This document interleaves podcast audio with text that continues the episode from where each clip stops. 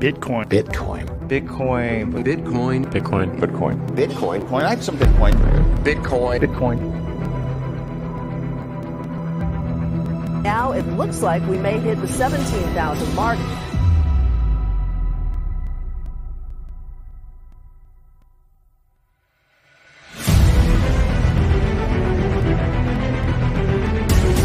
I do think people are maybe underestimating Bitcoin. This is bigger than the internet. It's bigger than the Iron Age. This affects the entire world. The one thing that's missing, but that will soon be developed, is a reliable e-cash. Is the Fed just going to print money? That's literally what Congress has told us to do. Every fundamental indicator of Bitcoin, usage, wallets, block size, transaction size, number of transactions, hash rate, making new highs. The system of central banking is is now experiencing a worldwide crisis that's completely unprecedented. It's never happened before.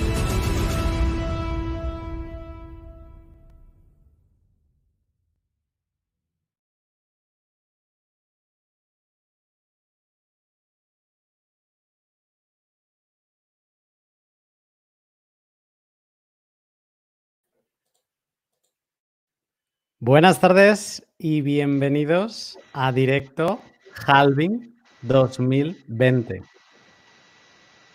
¿Cómo estáis? Cero, ¿cómo estás, Arcat?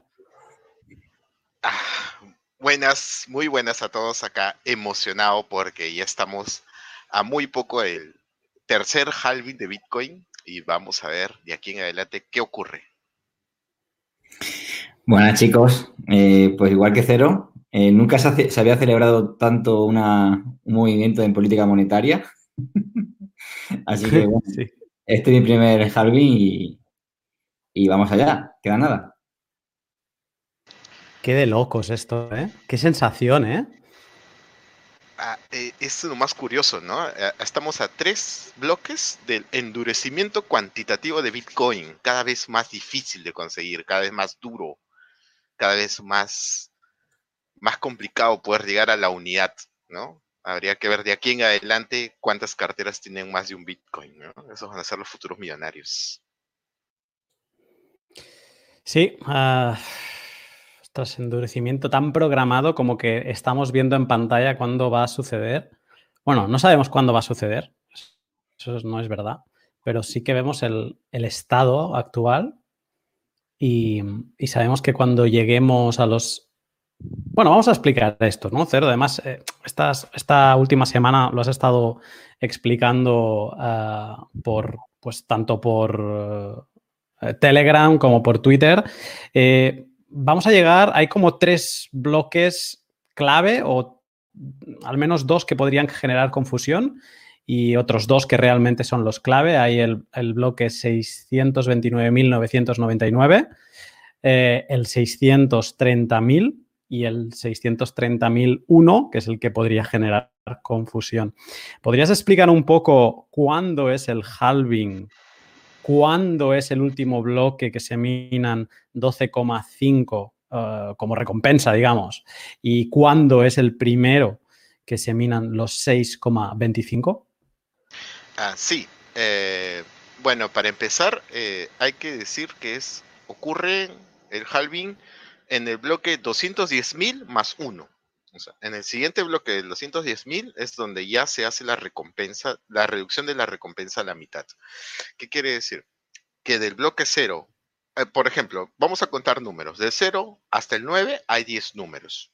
Eso, eh, del mismo modo, del 0 hasta el 209.999 hay 210.000 números, 210.000 bloques. Por ende, en el 210.000 ocurre el halving, la reducción de la recompensa a la mitad. En este caso, desde el bloque 420.000 hasta el 619.999 se, se va a dar la recompensa 12.5 bitcoins. En el bloque 630.000 ya ocurrirá el halving, ¿no? Por eso decíamos 210.000 más 1 ocurre el halving. Mm. El bloque Génesis es la clave. Eh, el bloque Génesis es el bloque cero. De hecho, si, si vamos a, Blockstream y buscamos eh, cero, ponemos cero directamente y buscar, nos aparecerá el bloque Génesis y el 1 es distinto. ¿no? Por lo tanto, eh, al final, donde el primer bloque donde recibimos menos bitcoins minados, digamos, es en este caso, en, el 2020, será el 630.000. Digo correctamente, ¿eh, Cero? Sí, claro. Y como así hace unos minutos nomás conversábamos en el chat de Telegram y decíamos, ya se está visualizando cuál va a ser el futuro de la minería, ¿no? O sea, cada vez más en el tiempo estamos viendo que los fees por bloque son más importantes para la economía de los mineros.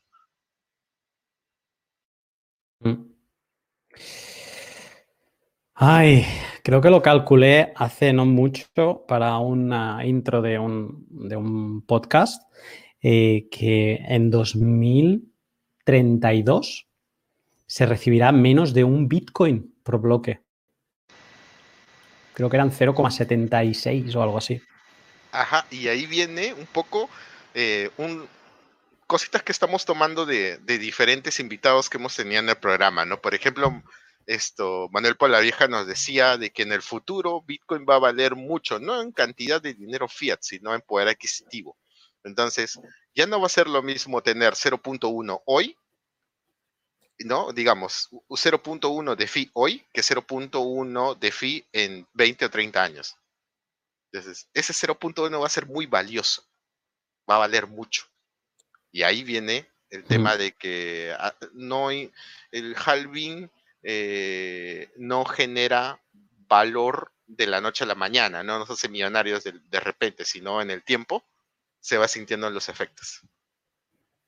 Lo hemos visto en, en las, eh, en las gráficas por colores que, nos ponía Immortal, ¿no? De las fases eh, entre halvings, como incluso en el modelo Stock to Flow, eh, como siempre hace, o sea, a, partir de ahora, cuando lleguemos al 630.000, el modelo Stock to Flow, que de, hecho lo, podría buscar, cuando acabemos, cuando pasemos el halving lo buscamos, o sea, va a hacer una subida hacia arriba la, línea ¿no? del Stock to Flow y el precio de Bitcoin eh, es ese, como lo define eh, Plan B, es el, borracho que, vuelve al camino, ¿no? Pues el camino ahora mismo se irá muy arriba y va a hacer, si copiásemos lo que pasó en 2016, va a hacer una panza por abajo hasta luego ir a recuperar eh, el, camino a casa, ¿no? Del borracho, que es, esta línea del stock to flow, que ahora no recuerdo bien bien a, qué precio se va, pero,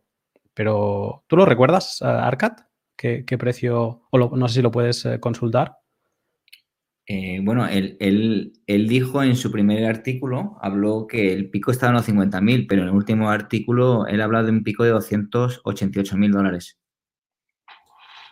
Mm. Pues, mm, bueno, lo voy a ir buscando para, después, porque ahora cualquiera, eh, cualquiera se pierde este momento. En teoría los bloques son cada 10 minutos de Bitcoin, pero hoy hemos visto cosas muy locas. Entonces, por eso es que no podemos salir de esta web, porque hemos visto bloques en segundos. No sé si habéis estado un poco al caso, pero puedo buscar eh, dónde han sido esos, esos bloques. Hemos estado produciendo bloques por momentos eh, rapidísimamente y también ha habido uno que hemos estado comentando en, en la comunidad de Telegram que ha tardado muchísimo, que ha sido el, 992, ¿no? Que ha tardado exactamente 41 minutos en minarse. Entonces, esto está un poco loco. Estamos, yo estoy nervioso, o sea, es, curioso y yo ya no, no, me pongo nervioso en el directo, vengo a pasármelo bien, pero estoy hasta nervioso. Me da la sensación como que estamos ante algo, algo, algo grande aquí, ¿eh? eh hay un, un comparativo, bueno, un poco curioso que, estaba, eh, estaba, me, percaté. Eh, por ejemplo, en el tiempo se ha dado de que los consumidores de productos, ¿no? Eh, o en general el consumidor, ¿no? Cuando va al supermercado, en el tiempo cada vez es más informado, ¿no? Entonces dice, este, este alimento es rico en tal vitamina, tal vitamina, tal vitamina y por ende lo compro, ¿no? Entonces cada vez en el tiempo el consumidor es, más informado. Del mismo caso se está dando con el tema de Bitcoin. En el tiempo va entrando cada vez más gente, va conociendo sobre Bitcoin, cada vez más, una mayor cantidad de población mundial. Del mismo modo, hay más gente que se va informando sobre cómo funciona Bitcoin y hace un comparativo con el modelo del sistema económico actual, con las, monedas fiat. Y así como hacemos, como, como nos informamos sobre los productos que, que, vamos a consumir o que compramos en el supermercado o en el mercado, el mismo modo ocurre con Bitcoin, con el dinero. Vamos informándonos cada vez más, más personas de cómo funciona el dinero y vamos haciendo el comparativo de qué dinero es mejor, ¿no? El, el Bitcoin es mejor que, el, que los euros, soles, pesos, eh, reales que tenemos a mano. O sea, ¿cuál es mejor? y ahí vamos viendo que, que, la gente se va informando más, va haciendo mejores comparaciones y, y va viendo con más detalle y con, y con mayor información cuál es la realidad de, nuestras economías y se va generando la adopción poco a poco. No es ni siquiera es necesario eh, hacer mucha propaganda, porque la percepción, por ejemplo, en el caso de esta crisis eh, mundial que tenemos por la pandemia, nos va eh, diciendo, aquí está pasando algo raro con mi dinero, está valiendo cada vez menos o lo puedo utilizar menos. Entonces, ¿realmente tiene valor este dinero que tengo a la mano? ¿Por qué no puedo ir a Bitcoin? Entonces empieza, el bicho empieza a, carcomer el cerebro. Es bonito, eso es muy bueno. Que. ¿Cómo me gusta Cero cuando te pones a pensar en, en economía? Bueno, tú lo llevas, lo llevas de serie, esta parte económica. Sí, y es esto. Eh, así como, como en el modelo Stock to Flow presenta subidas y bajadas, ¿no? Muchas de esas subidas pre-halving son de las personas que están escuchando qué es Bitcoin. Entonces, como decimos nosotros, entran en FOMO. Pero una vez que ya entraron a Bitcoin, ya no hay forma de que los que es como como cuando aprendes a manejar bicicleta o aprendes a caminar. Ya no se te olvida nunca más. Ya te quedas con eso. Sí, bueno, eh, yo creo que sí que hay gente que, no, es que se olvide, pero sí que debe haber gente que entra, compra, entra en FOMO, por lo tanto, a los pocos días sale escaldado porque a lo mejor no sale, pero sí que se enfada porque ve que el precio baja. Em, pero los deja ahí y los deja esperando. Yo, yo estos días he estado hablando con gente que entró en 2017 y que tiene sus Bitcoin olvidados en Coinbase y que ahora me han vuelto a preguntar, oye, ¿qué, qué tal? ¿Qué se espera? ¿Qué tal? y, y supongo que debe haber este tipo de gente, ¿no? Donde viene por el efecto llamada, se olvida y se va. Pero debe haber un porcentaje también de, toda esta gente que viene por el efecto llamada, queda alucinado y, se queda atrapado, ¿no? En la madriguera ese, fue mi caso. Yo entré por, razones eh, especulativas, económicas, y un poco a partir de ahí se me fue abriendo toda la madriguera y, fui pues, eh, pues conociendo a gente que, me fue abriendo los ojos a lo que realmente está pasando detrás. Y, todo esto del halving, vamos a ver ¿no? cuál es su efecto en, ya no te digo en unos días, te digo, en unos, unos meses. Seguro que en unos meses largos el efecto tendrá consecuencias en el precio. Pero en, unos meses cortos, ¿no? De aquí a lo mejor un mes o dos, supongo que, la presencia de Bitcoin en, la media. Bueno, tenemos el 998, ¿eh? Esto ahora mismo me siento un poco como aquí en, Navidad, en España, cuando se hace la, la lotería y van saliendo los, números importantes, el segundo, el tercero, y luego sale el gordo, ¿no? El gordo en este caso es el 630.000. Ahora acabamos de encontrar el 628.998, que ha sido un bloque que exactamente ha tardado, no, no está mal, ¿eh? Ha tardado 21 minutos en minarse y y bueno, eh, también será interesante, seguramente, no sé si nos dará tiempo a hacerlo hoy, pero será interesante ver cómo ha ido el hash rate eh, fluctuando en estos momentos previos y post de, del halving de Bitcoin. Eh, bueno, pues sí. Ahora mismo el, hash rate está haciendo 31 y esta, y esta mañana lo he visto a 151. Está bajando.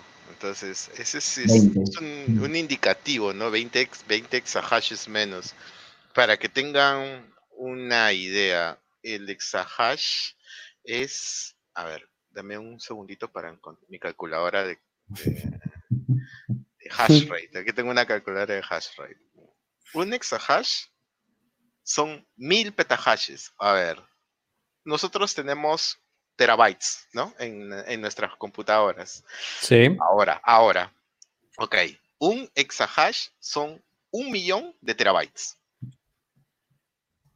O sea, si, si, tienes un tera para tu computadora que piensas que te va a durar esa cantidad de espacio durante 4 o 5 años en llenarla, o quizás una vida, ¿no? O 10 años, 20 años, o sea, un exahash son un millón de teras. Te va a faltar vida para poder llenar tu computadora. Ya de por sí. Entonces estamos hablando de 136 exahashes, 136 millones de teras, 136 millones de discos duros que tienes ahí a la mano. Te va a faltar espacio también. Entonces, este es lo bonito de Bitcoin, es increíble, ¿verdad? Estamos hablando de, estamos hablando de números inimaginables. Hmm. Em, ¿Qué, magia tiene esto del halving que antes de cantar el, 998 no sé ni qué estaba diciendo ya? Estoy ya. Tengo la cerveza aquí que, pendiente de, ser abierta. Eh, me la voy a reservar hasta, hasta que llegue el halving. Espero que no se me caliente mucho. Y, uno ya pierde el oremos. Eh, si nos está escuchando, quiero que, esté mm, atento porque me gustaría preguntarle algunas cosas a, Decentralized, eh, porque ha estado haciendo un seguimiento exhaustivo. Y luego, si, quiere, si puede, pues me encantaría que se uniese un rato con nosotros a que nos explique cómo han sido estos, estos, esta carrera hacia el halving de la última semana, porque ha estado ha estado siguiendo al minuto eh, todo lo que pasaba con los bloques, ¿no? Y nos iba retransmitiendo esto mismo que estamos haciendo ahora, pero él lo ha hecho durante, durante una semana en el grupo de Telegram y también por Twitter. Así que si nos está escuchando, pues que, salude, que, lo ponemos a calentar rápidamente y que se una si puede. Eh, Arcad. Sí. ¿Cómo estás? Que estás muy callado, que de momento está hablando mucho cero. Estoy aquí escuchando. Nada, está mirando aquí los datos del nodo. Aquí viendo cuánto más o menos queda y todo eso. Justo sobre eso les quería consultar, les quería preguntar, ambos tienen nodo. Estoy viendo que los nodos han estado trabajando mucho porque hay muchas transacciones. ¿Cómo ha ido eso? En, en cuanto a el nodo, dices. Claro, porque estoy viendo 2.920 transacciones, 2.700, 2.800. Entonces hay muchas transacciones y, los nodos han tenido bastante trabajo también. Sí, sí, prácticamente, bueno, están llenos todos, prácticamente. Menos, creo que ha habido uno que de Centrales ha dicho algo, que a ver si se conecta y lo comenta, que estaba vacío, que había uno vacío, pero lo demás ha estado bastante lleno de transacciones. Y los, y los no sé los fees, pero, pero tienen que estar también altos. Ahí, ahí viene, ¿no? Sí, 100 por byte. Sí. O sea que están los bloques llenos y, y habrá muchas transacciones en espera. Hay como 20.000 transacciones en espera. Estamos hablando de una cantidad de fee más o menos de un, más de un Bitcoin por bloque, ¿no? Entonces es un buen bounty para los mineros, porque en Bitcoin nadie lo desprecia, ¿no?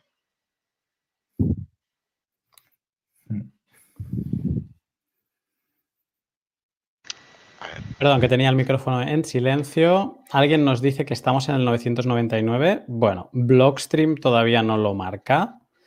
Em, todavía no lo marca y el mempool space tampoco. Por lo tanto, para mí, Seguimos a dos. Blockstream va a misa.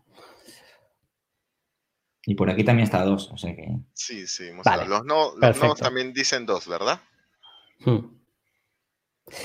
Eh, el, o sea, lo divertido de aquí también es, volver a, incidir en lo que ya decíamos antes. Cuando estemos en el... Eh, o sea, ahora estamos...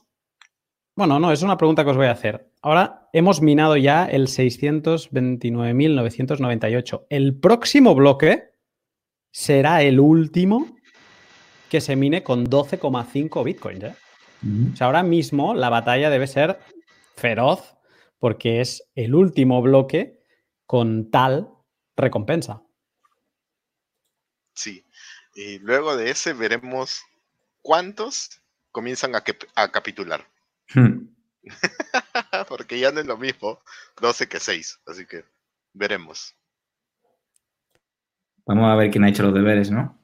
Sí, sí, sí, sí. Quien hizo los deberes va a continuar minando, va a seguir siendo rentable, eh, va a pasar la prueba de, selección natural que hace Bitcoin. Lo que sí está claro es que ahora mismo estamos en un momento en, el que hay bastante, puede haber bastante volatilidad para un lado y para otro. ¿No? ¿Qué piensas? Sí, ese es eh, más o menos lo que conversamos hace unos minutos, que es el tema de las personas que recién están conociendo Bitcoin y están entrando en FOMO. Quizás vamos a ver mayor volatilidad más adelante porque van a ser muchos más los nuevos, ¿no?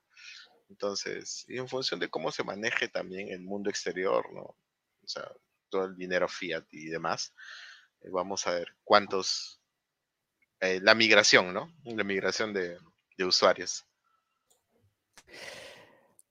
Ay, todo puede pasar que miremos el 999, la gente apague las máquinas y hasta el 630.000 la cerveza se caliente. ¿eh?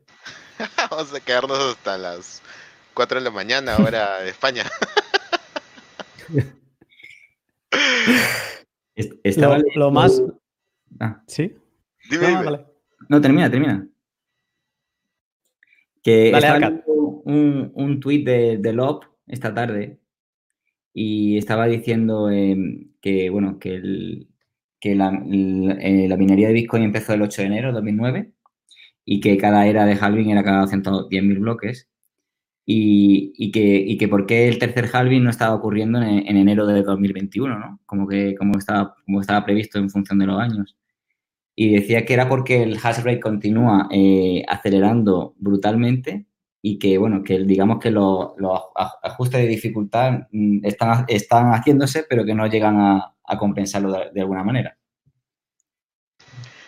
Claro, porque lo que sucede es que muchas veces el tema de incremento o reducción de hash rate es muy fuerte. Movimientos muy bruscos en los que no se termina de compensar el reloj de Bitcoin. Entonces, por eso hay algunos desfases. Y es impredecible pues saber en qué momento va a ocurrir el minado del siguiente bloque. Va por ahí más o menos la explicación.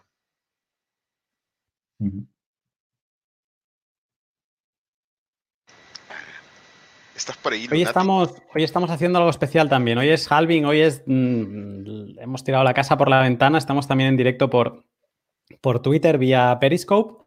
Y, eh, y bueno, nos está escuchando por ahí, pues eh, saludos. Estamos también en, YouTube, en, estas dos casas. Eh, en YouTube la, conversación está bastante caliente. Veo el. Me, cuesta seguir hablando y estar leyendo todo lo que se comenta, pero bueno, también que, lo sepan desde Twitter que si, si tienen ganas de, estar charlando por escrito con más miembros, pues que están por aquí también en, YouTube. Y, y nada, y un placer saludarles por Twitter. Eh, Cero, te quería preguntar, eh, de nosotros tres, eres el único que ha vivido otro halving. Entonces, te quería preguntar, ahora mismo, ¿cómo nos tenemos que tomar los próximos dos meses? Muy tranquilo. Eh, a ver, mm, quienes han congelado en 10.000, 9.000, eh, creo que deben estar muy tranquilos en este momento.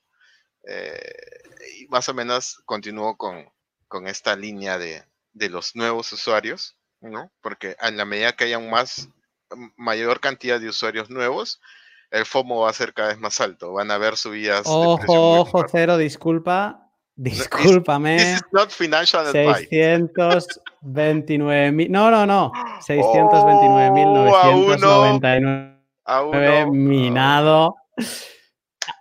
A uno, a partir de ahora, eh, te pido, Arcad, que estés atento del hash rate, tú que estás mirándolo en el nodo, más que nada para ver qué puede pasar entre bambalinas. 629.999, ah, recordamos, el minero que ahora mismo voy a ver si me marca, a ver si podemos mirar eh, quién ha sido el último. ¡Oh! Hemos llegado, señores, estamos en 630.000. Vamos, ya estamos, ya estamos. Hemos llegado. Bienvenidos a todos al periodo del tercer al cuarto halving. Esto es maldita, maravillosa magia halving y es un placer estar aquí con vosotros. Cero, primeras palabras.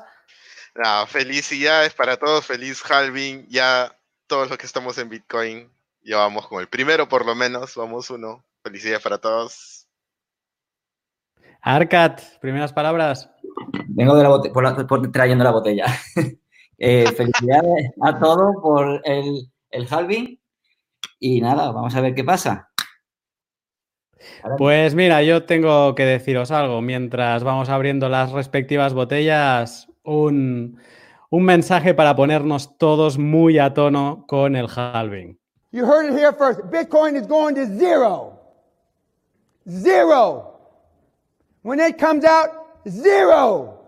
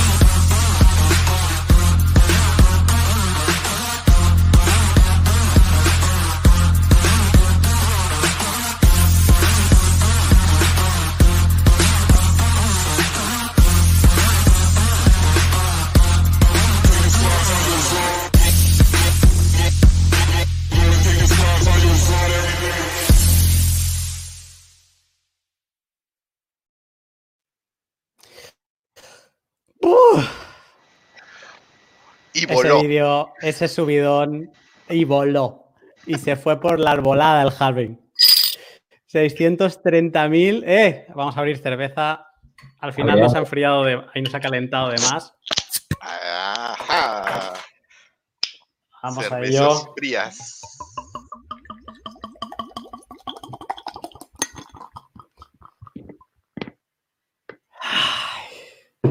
¡Qué presión! Ha sido como muy emocionante. Bueno, ha sido muy eh, rápido. Ha sido muy rápido. Ha sido como, venga, vamos. que ya estamos. Yo creo que no les ha dado tiempo ni a apagar las máquinas que, se habían pasado de frenada con el hashing ya. Mm, bueno, quiero brindar con vosotros, que sé que estáis con cerveza. Además, eh, Arcad, que no, que no suele beber, también está con ella, así que día especial, lo merece. Eh, pues brindo con vosotros por, ah, por, este halving y por poder y deseo, ¿no? El deseo a, futuro, pues poder celebrar de una manera similar el, siguiente halving en, 2024, a no ser que se acelere mucho y, llegue antes, ¿no? Así que nada, ese es mi, es mi deseo. Salud. Salud para todos. Eh,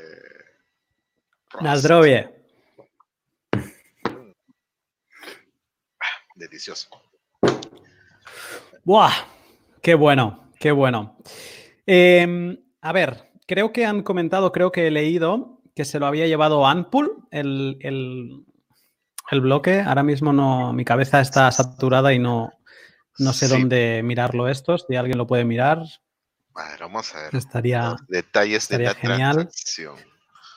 Lo que sí que tengo a mano es cuánto ha tardado en minarse el último bloque según eh, Blockstream, que es la, que es la web que tengo abierta yo, eh, aunque sé que lo podría mirar en el nodo, pero por facilidad lo miro aquí. Ha tardado exactamente 20 segundos. es que estábamos cantando el 999 y el 630.000 ha, ha llegado. Eh, qué, barbaridad de... Bueno, lo habíamos visto esta tarde, lo estábamos comentando antes, que, era algo que se había visto. Pero claro, no te lo esperas. Eh, casi, casi que acertamos la hora de inicio de, del directo, que estaba programada en teoría a las nueve y media. Eh, no, nos hubiéramos perdido el. Nos hubiéramos perdido el, halving. Pero, pero bueno, eh, hace tres días el halving estaba previsto para hora de España mm, peninsular. Eh, estaba prevista para las 3 de la mañana. Entonces, esto ha sido irse acelerando, irse acelerando. Y mira, al final sí que ha sido el, lunes. Eh, Cero, no sé si tienes más datos. Sí, eh, Yari nos, nos dice, me confirma, algo que estaba viendo también, estaba buscando en la cana de bloques.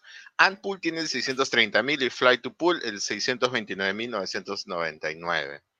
Así que sí. así van, así, así están las cifras, así están quiénes han sido las pools que encontraron el último bloque de 12.5 y el nuevo bloque, el primer bloque de 6.25. Y el eh, la FI, la FI, ahora vamos, de aquí en adelante nos vamos a fijar en las FIs, estoy seguro. La FI del bloque ha sido 0.90 BTC. Y la anterior había sido 1.75, me parece. 1.075.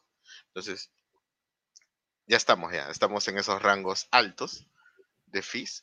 Eh, y veremos, veremos cómo, cómo sigue avanzando. De aquí en adelante la economía de los mineros va a ser, va a ser un caso de estudio incluso eh, universitario para ver cómo sobreviven. Va a ser interesante, eh, sobre todo también ver las empresas que, que dejen de, de, trabajar.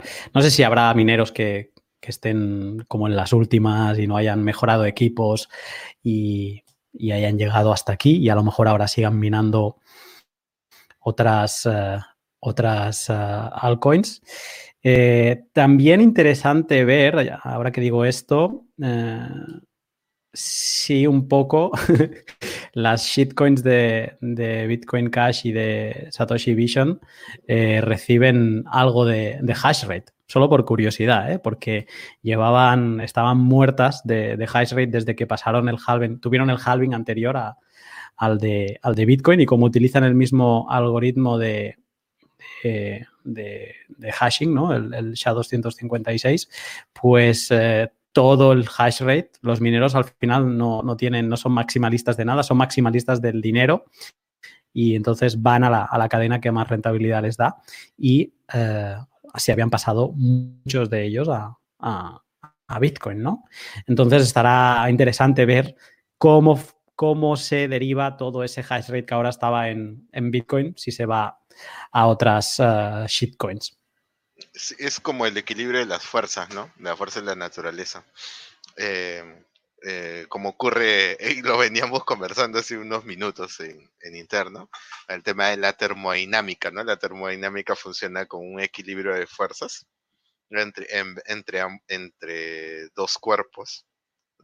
Y del mismo modo va a ocurrir en, eh, en el hash rate de Bitcoin van a haber equipos que de este momento en adelante ya no van a ser rentables y van a tener que ir a Bitcoin Cash, a BSB, para poder continuar trabajando y, y poder seguir funcionando. Entonces, eh, de aquí en adelante ya no van a haber eh, equipos que estén trabajando por debajo de, del rendimiento esperado, ¿no? Entonces, se, van a eliminar muchos. Buf. Estoy. Estoy cooling down un poco. Eh, Argat, ¿qué, te, ¿qué tienes en mente ahora? O sea, no sé si a lo mejor nada, ¿eh? Pero saber que hemos pasado el halving, ¿te genera algún tipo de pensamiento a partir de, de ahora? Lo que estaba pensando era eso, es decir, eh, estamos ante un dinero programable en el que, en el que se espera que, se haga lo que se ha predicho. Y eso es un salto grande, o sea, eso nunca ha pasado. Y, eso es lo, que me emociona de esto, ¿no? De que, de que no va a haber ninguna, nadie que va a meter mano en esto, ni va a ampliar el supply, ni nada de eso, sino que está todo programado. Y para mí eso es vivirlo ahora, o sea, vivirlo ahora, esa parte me emociona. Eh, con respecto al, precio, bueno, no sabemos qué va a pasar. Supongo que puede bajar un poco, luego puede subir, no sabemos qué va a pasar, aunque, aunque el precio, como dicen, eh, number go up de alguna manera en, algún momento.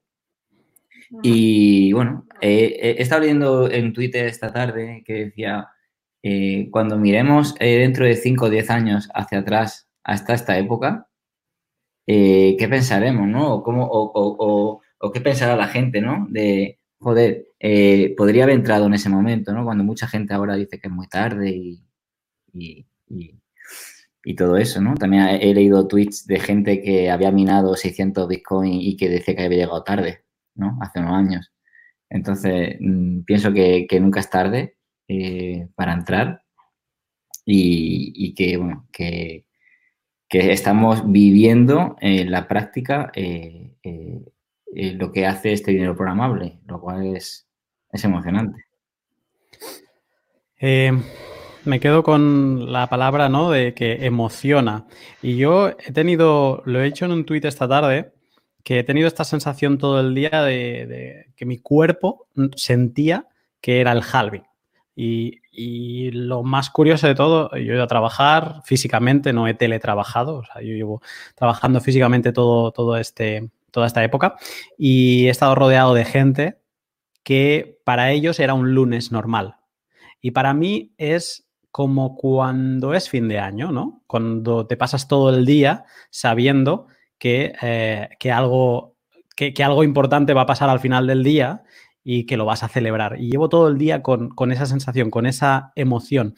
Y un poco el ver, ¿no? que hoy además estamos con un montón de gente aquí en el directo, es como una comunión a nivel ciberespacio, que es donde sí que no me siento solo, donde me siento acompañado pues, por, por todos vosotros que, que, también estáis y, creéis en, lo que hay detrás de, de, Bitcoin, sin que sea ningún tipo de religión. ¿eh? O sea, es simplemente, porque a veces parecemos bichos raros, es simplemente pues esta este endurecimiento de, la emisión, eh, todo lo contrario de lo que están haciendo los bancos centrales con la, expansión cuantitativa ahora mismo para intentar rescatar eh, pues las economías que, ya estaban en quiebra desde hace más de 10 años en la, anterior crisis y que, que, no se hicieron las cosas bien.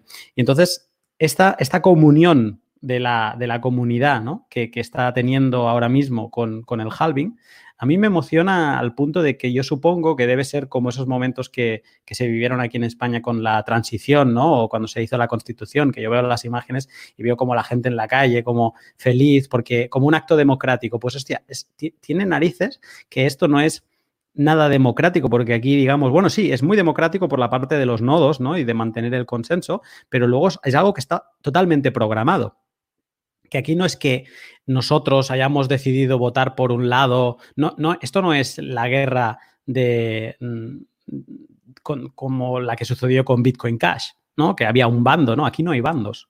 Aquí somos todos una misma cosa.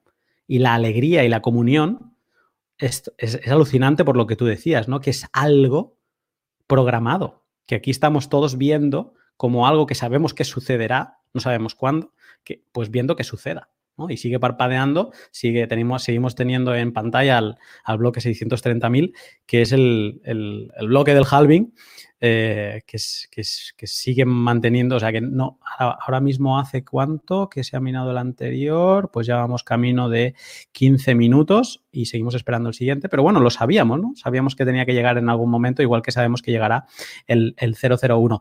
Eh, justo a tiempo, como se dice, has llegado, Immortal, justo a tiempo. O sea, está el 630.000 en pantalla. Buenas noches.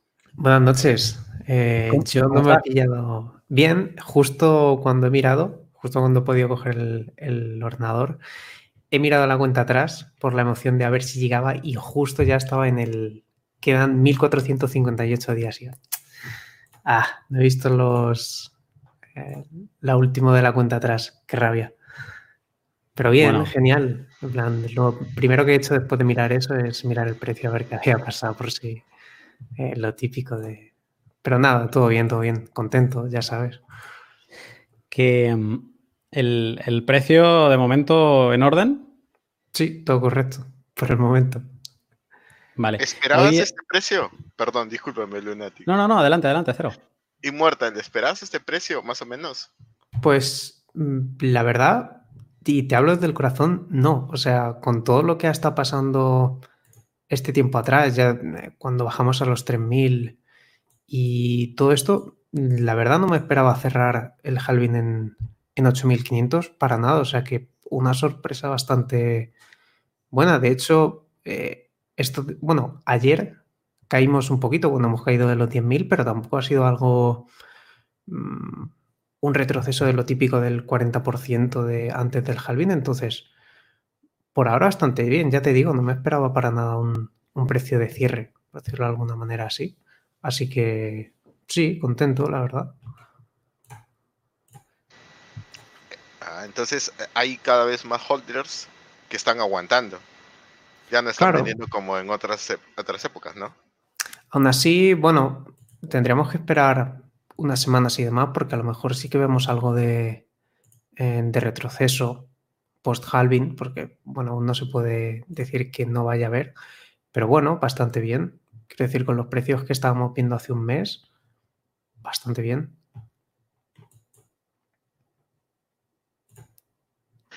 Te escucho, Lunatic. Lunatic, ¿estás por ahí? Sí, perdón, estaba con el micro en silencio y estaba, estaba pasando links que vamos a tener dos invitados y vamos a seguir hablando del halving, dos invitados de altura, ¿eh? O sea, que eh, que preparaos y si no habíais abierto la cerveza, primero, ¿qué narices hacéis que no habéis abierto la cerveza? Y segundo, abridla. Pero ya. rápido. Em, ¿Sabrías decirme, Immortal, cuál, a, falta de que se cierre el día, claro, eh, qué porcentaje de subida o de bajada tiene Bitcoin a día de hoy en la vela diaria? ¿A qué te refieres? Que si está, si el, si hoy, desde que ha abierto hasta el momento actual, ah. si está en, en subida o en bajada y qué porcentaje. Ah, pues está en bajada. El día le abrimos en 8.728 dólares y ahora mismo estamos en 8.490. O sea, un menos 2%, casi un menos 3%. Vale, pero aún no el, ha cerrado el día. claro. aún no ha cerrado el día. Eh, por eso te lo preguntaba. En el anterior Halloween, ese día el precio varió un 5%. Hmm. Eh, entonces, eh, creo que fue de bajada. Mm. Entonces, eh, bueno, eh, no sé si lo podemos. ¿Has dicho 8.800 dólares de cuando hemos abierto? Correcto. Vale, pues ahora lo voy a calcular. ¿Cuál sería? estable, ¿ah? Para hacer Bitcoin es bastante estable. Sí, pero en las. Bueno, no sé si habéis abierto el gráfico, pero en las últimas horas se ha notado un montón la volatilidad que ha habido. O sea, no ha sido ningún movimiento eh, fuerte, pero sí ha habido mucha volatilidad en un, rango muy pequeño. Curioso de ver. Sí, sí. En, el tema del precio es, esto, mucho, hay mucho FOMO y mucha eh, expectativa, ¿no? Por, por qué es lo que va qué es lo que va a pasar después del halving o cuando llegue, llegue el halving, ¿no? Eh, la mayoría suele pensar, ¿no? Eh, que una vez llegado el halving, pues va a ocurrir que el precio se va a ir al cielo y no, tampoco es así. Tenemos Hmm. que darle un tiempo para que Bitcoin madure, ¿no? Como una buena canción, ¿no? Una buena canción empieza despacio, empieza lenta y después se va poniendo cada vez mejor. Entonces, hay que darle, hay que darle su, su tiempo a Bitcoin.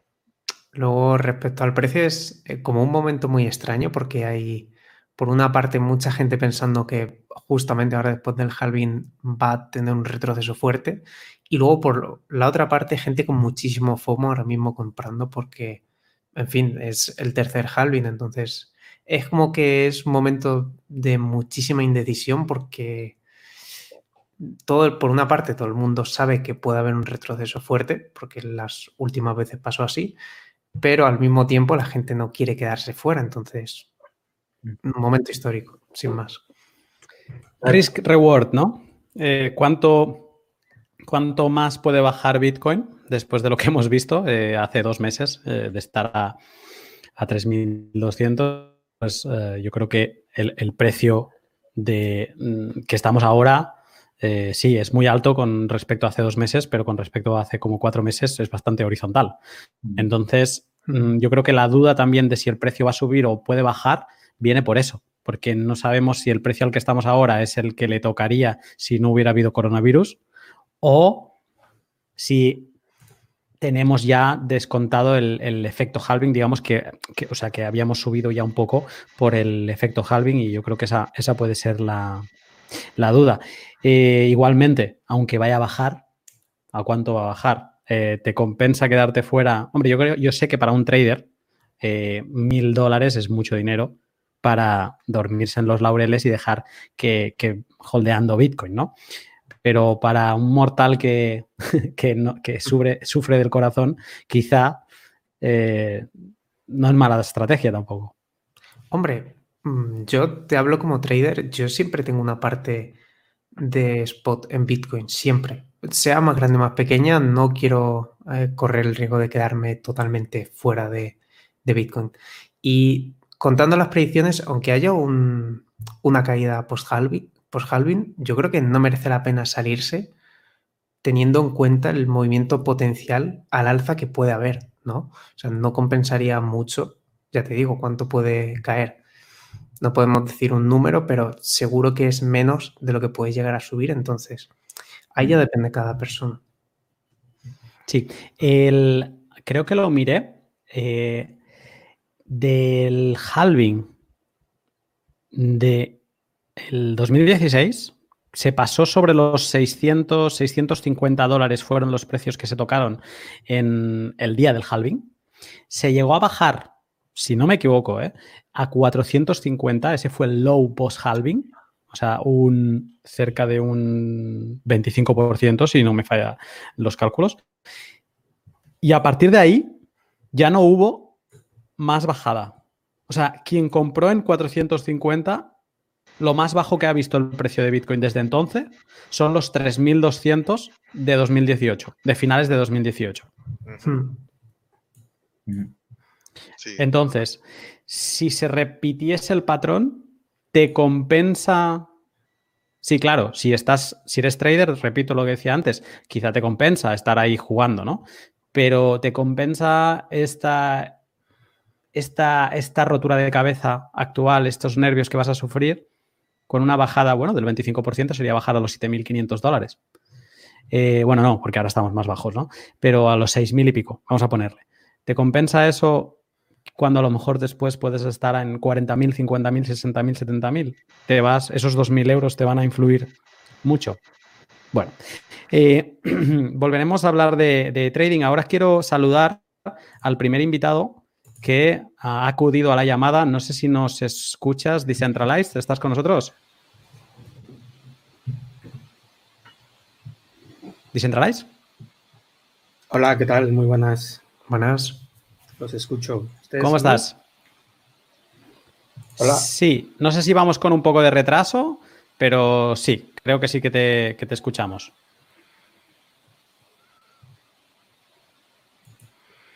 Hola, ser, puede hola, ser que haya- Decentralized, ¿nos escuchas? Sí, hay un poco de delay. Vale, pues entonces te voy a formular la pregunta y la respondes cuando la, recibas. No sé si podrías explicar o si tienes algo que, que quieras resaltar, cómo ha sido todo el camino hacia el halving, que tú has estado siguiendo por Twitter, por la comunidad de Telegram, has estado constantemente explicando cuántos bloques faltaban. No sé si quieres explicar un poco cómo ha sido este camino y si has visto pues alguna cosa extraña en los bloques, algún bloque vacío o, o no sé, ¿qué nos puedes explicar de, esta última semana a nivel de bloques? Eh, vale, bueno, pues primero que nada, gracias por, la invitación.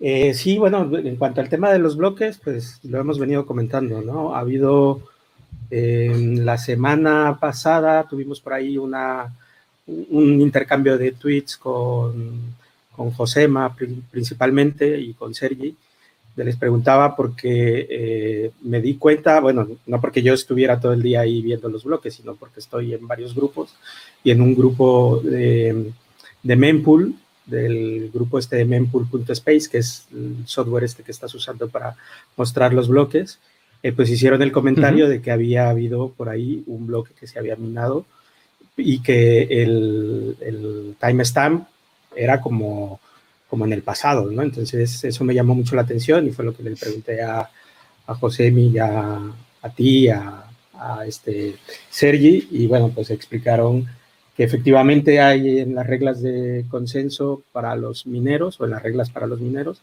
una especie de tiempo de, de gracia en la que un minero pues tiene un cierto tiempo para poder reclamar la, la recompensa, ¿no? Y, y, entonces, y puede poner un timestamp diferente al que en realidad ocurrió cuando el, nodo, perdón, cuando el bloque se minó.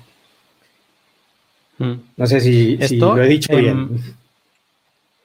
Sí, a ver, te voy a hacer una pregunta, a ver cómo vamos con el delay. Eh, esto básicamente es como que el bloque se mina, pero luego el minero debe indicar una hora, ¿no? La debe poner él manualmente, ¿no? Obviamente esto ya debe ir automatizado, pero la debe poner a añadir manualmente y por lo que entendí en, aquella, en aquellos tweets, eh, debe estar máximo dos horas alejado del momento mm, de minado del bloque, ¿no? ¿Es así? Sí, es correcto. Eso fue también lo que, lo que yo entendí. Bueno, y de hecho, eh, este Josema compartió, digamos, las líneas de código donde está eso, eh, lo miré, me lo creo porque no soy programador, y, y, pero vamos, se entiende yo creo que bastante bien. Y luego Sergi compartió por ahí también un artículo donde venía explicado y efectivamente es eso. El, eh, al final, eh, cuando toda esta conversación se dio, porque tú dijiste, ¿no? Parece que un bloque se ha minado en el futuro, porque digamos que se había avanzado al, al, tiempo de ese momento. La pregunta es si te fijaste en el siguiente bloque, si estaba más adelante del que se había minado o si puede pasar, esto no sé si lo sabes, si puede pasar que el siguiente bloque, el tiempo que marque esté antes del bloque anterior. Sí, sí, me fijé y de hecho me llamó la atención porque el bloque, vamos a poner un ejemplo, eh, un bloque se minó y habían pasado 40 minutos.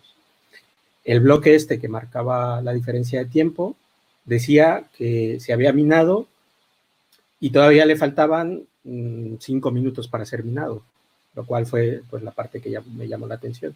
Y luego el siguiente bloque, pues decía que se había minado hace 20 minutos.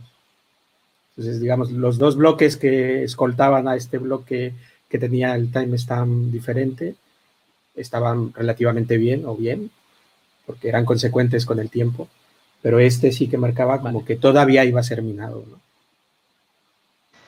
Curioso esto.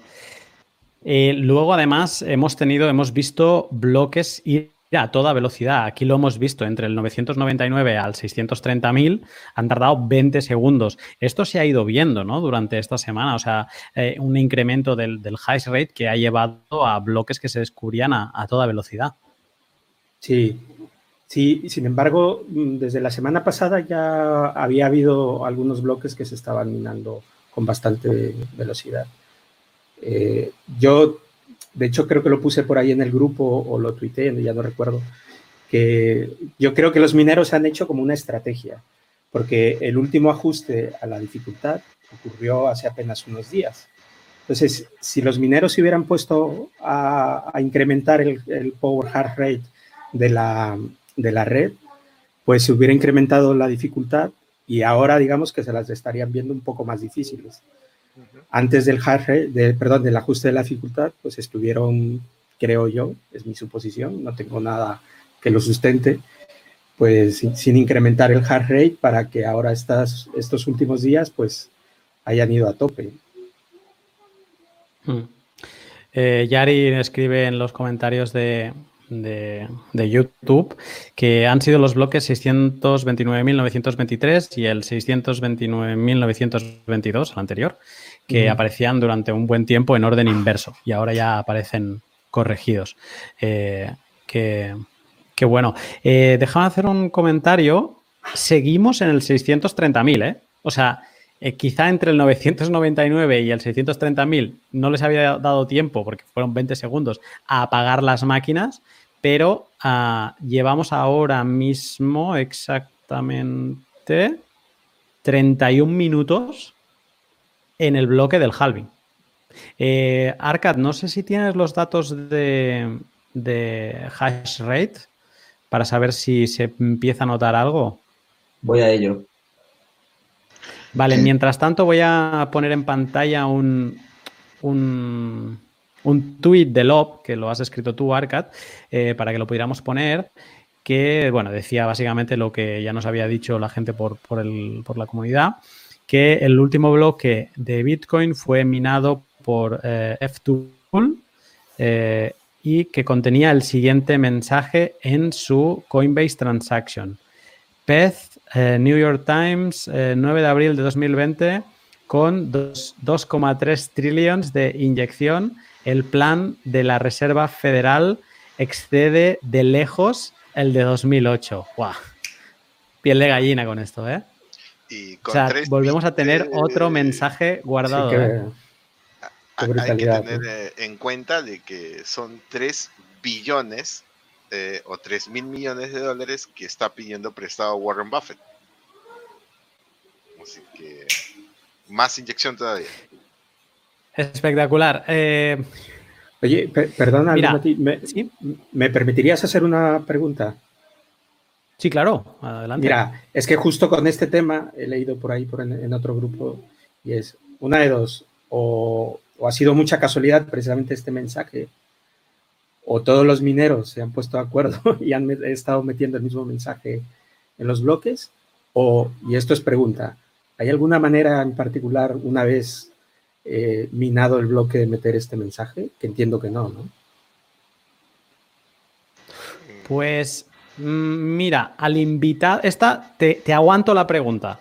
Al invitado que viene ahora, se lo vamos a preguntar y creo que nos lo va a responder de la mejor manera eh, posible. Sí, porque ahora ya veo que hay preguntas de, este no, este. Eh, que si podemos explicar esto de los mensajes, ¿quién, quién, ha dejado el mensaje. Bueno, te puedo contestar que quien ha dejado el mensaje es el, el pool minero que ha conseguido eh, descubrir el, bloque, ¿no? al final, el que ha descubrido, eh, perdón, el que ha conseguido eh, encontrar el hash que estaba, que, correspondía a la dificultad que exigía Bitcoin para ese bloque con los parámetros determinados y entonces ese ha sido F2Pool y ha sido el que lo ha introducido. ¿Cómo lo hace? No lo sé, pero pronto, no creo que en muchos minutos ya tendremos a un invitado a quien se lo podremos preguntar. Em, Cero, no sé si quieres, eh, no sé si querías añadir algo que, o, no. No, no, no, eh, hay que continuar, continuamos. Bueno, pues eh, siguiendo, continuando, estoy mirando, estamos casi en 35 minutos desde, desde que se ha minado el, el anterior bloque. Arcat, ahora mismo estamos en 131. ¿A cuánto de, hash rate? ¿A cuánto estábamos en, el momento de, del halving? Que las cifras ya me bailan en la cabeza. Aproximadamente lo mismo, 130, 131 más o menos. Puede ser que se esté complicando como el... Sí, perdón. Que no se ha movido mucho desde entonces. Ha estado en torno a 130, 131. También. Es lo que yo he visto. Sí, de hecho, el bloque que tú comentabas Claro, Mati, hemos- también se tardó 40 Ujú. minutos, ¿no? Sí, el 992 es lo que estaba mirando ahora, se tardó ah, cu- 41 minutos. O sea, nos estamos acercando a una cosa que hemos visto hace relativamente, relativamente poco, a las, a las 7 y, y 12 fue el 991 y a las 7 y 53 el 992. Bueno, eh, supongo, a ver, Bitcoin es bastante esto que voy a decir ahora seguramente es mentira. O sea, no es que sea bastante regular, sino que con el tiempo, la media, el promedio es bastante regular, pero sí que se ven este tipo de cosas. A veces se ven dos bloques saliendo rápido, a veces hay bloques que, que tardan mucho y, esto se, se va viendo con- continuamente. Yo me- recuerdo la primera vez que lo vi, que me sentí como que había visto algo súper especial, lo, lo colgué en Twitter y creo, no sé si fue Josema o también alguien de los entendidos de, este mundo me dijo, no, esto se ve a menudo, estate tranquilo, eh, que, esto, que esto sucede. Immortal, para un trader, tú que debes hablar con algunos más y también con, con gente de la, de la comunidad inglesa, eh, el tema del halving, ah, más allá del, de sí, de que puede afectar a, hash rate, mineros que apaguen máquinas y tal. En tema precio, vosotros lo comentáis de alguna manera por interno. eh, ¿Cómo lo veis? ¿O, o no hay plan con- para el halving? Pues esto varía muchísimo, depende a qué, a qué trader le preguntes. Yo hablo con algunos y ya te digo, depende de... eh, Cada uno tiene una visión muy, muy separada. A ver, de forma general, eh, los traders no... Al igual que los holders no miran mucho el precio, es como que los traders no miran mucho eh, todo el tema de los mineros, el halving, es simplemente gráfico. Entonces, el halving ahora mismo para los traders, y hablo por al menos la mayoría, es más como un meme, entre comillas, no me malinterpretéis, pero es eso, es, es simple acción de precios sin más. O sea, yo con los que estaba hablando no me han comentado nada de eh, podría pasar esto, podría pasar lo otro, pero ya te digo, es algo muy, muy personal, cada uno eh, tiene su visión. Eh, hace, bueno, de hecho hace unas horas estaba hablando con, con, un amigo que es trader también y decía que él estaba esperando que cerráramos el día por debajo de 8000. Entonces, bueno, mm, luego con otros, de hecho luego seguramente os enseño el gráfico que quiero eh, eh, mostraros uh -huh. una cosa importante. Pero eso, ya te digo, depende de cada vale. persona, pero para la mayoría es como muy... Eh, no es tan relevante como fuera de, del trading. Hmm. Perfecto, pues ahora cuando lleguemos a, pasar, quiero ver en pantalla cómo llegamos al, al, primer bloque post-halving, digamos, y, y entonces eh, miraremos otras cosas. Aprovecho para saludar a nuestro otro gran invitado de la noche, eh, Sergi Delgado, ¿nos escuchas? Sí, hola. Buenas noches, ¿cómo estás? Buenas nit. Muy bien, buenas nit, buenas noches. ¿Qué tal estáis? Bien. Un poco empezándonos entre la cerveza, eh, la charla relajada y que estamos en familia, bien, nos vamos relajando un poco porque hemos tenido aquí como un momento muy emocionante con, con el halving que, por cierto, ha sucedido ya hace, eh, pues, 39 minutos, ¿vale? Uh -huh.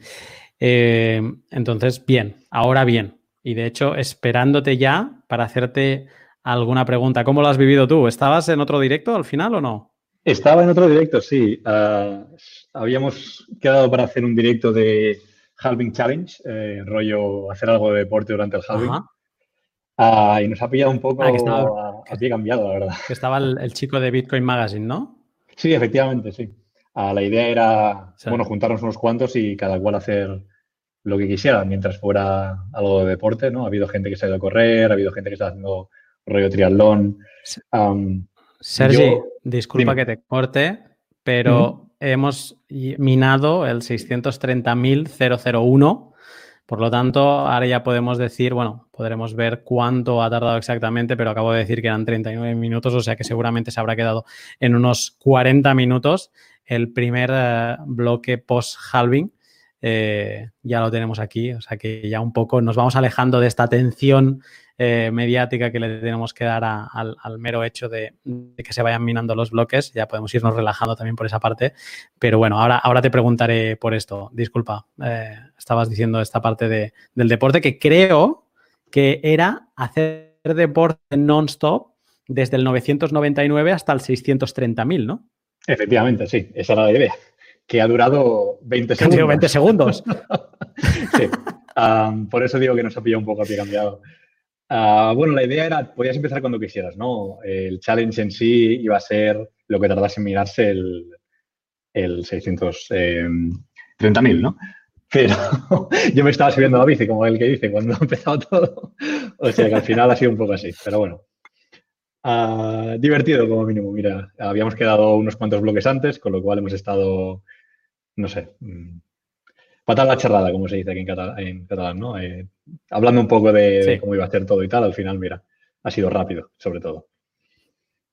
Bueno, eh, mira, tenemos un, un, par de preguntas que hacerte, aparte de, de otras así más, más, generales. La primera que, que, me viene a la cabeza, eh, habiéndose minado recién el 630.001, es, ¿tú crees que estos 40 minutos que ha tardado en minarse este bloque ya tiene, o sea, es así que haya tardado tanto porque ya debe haber mineros que estén apagando máquinas o no, o no tiene nada que ver?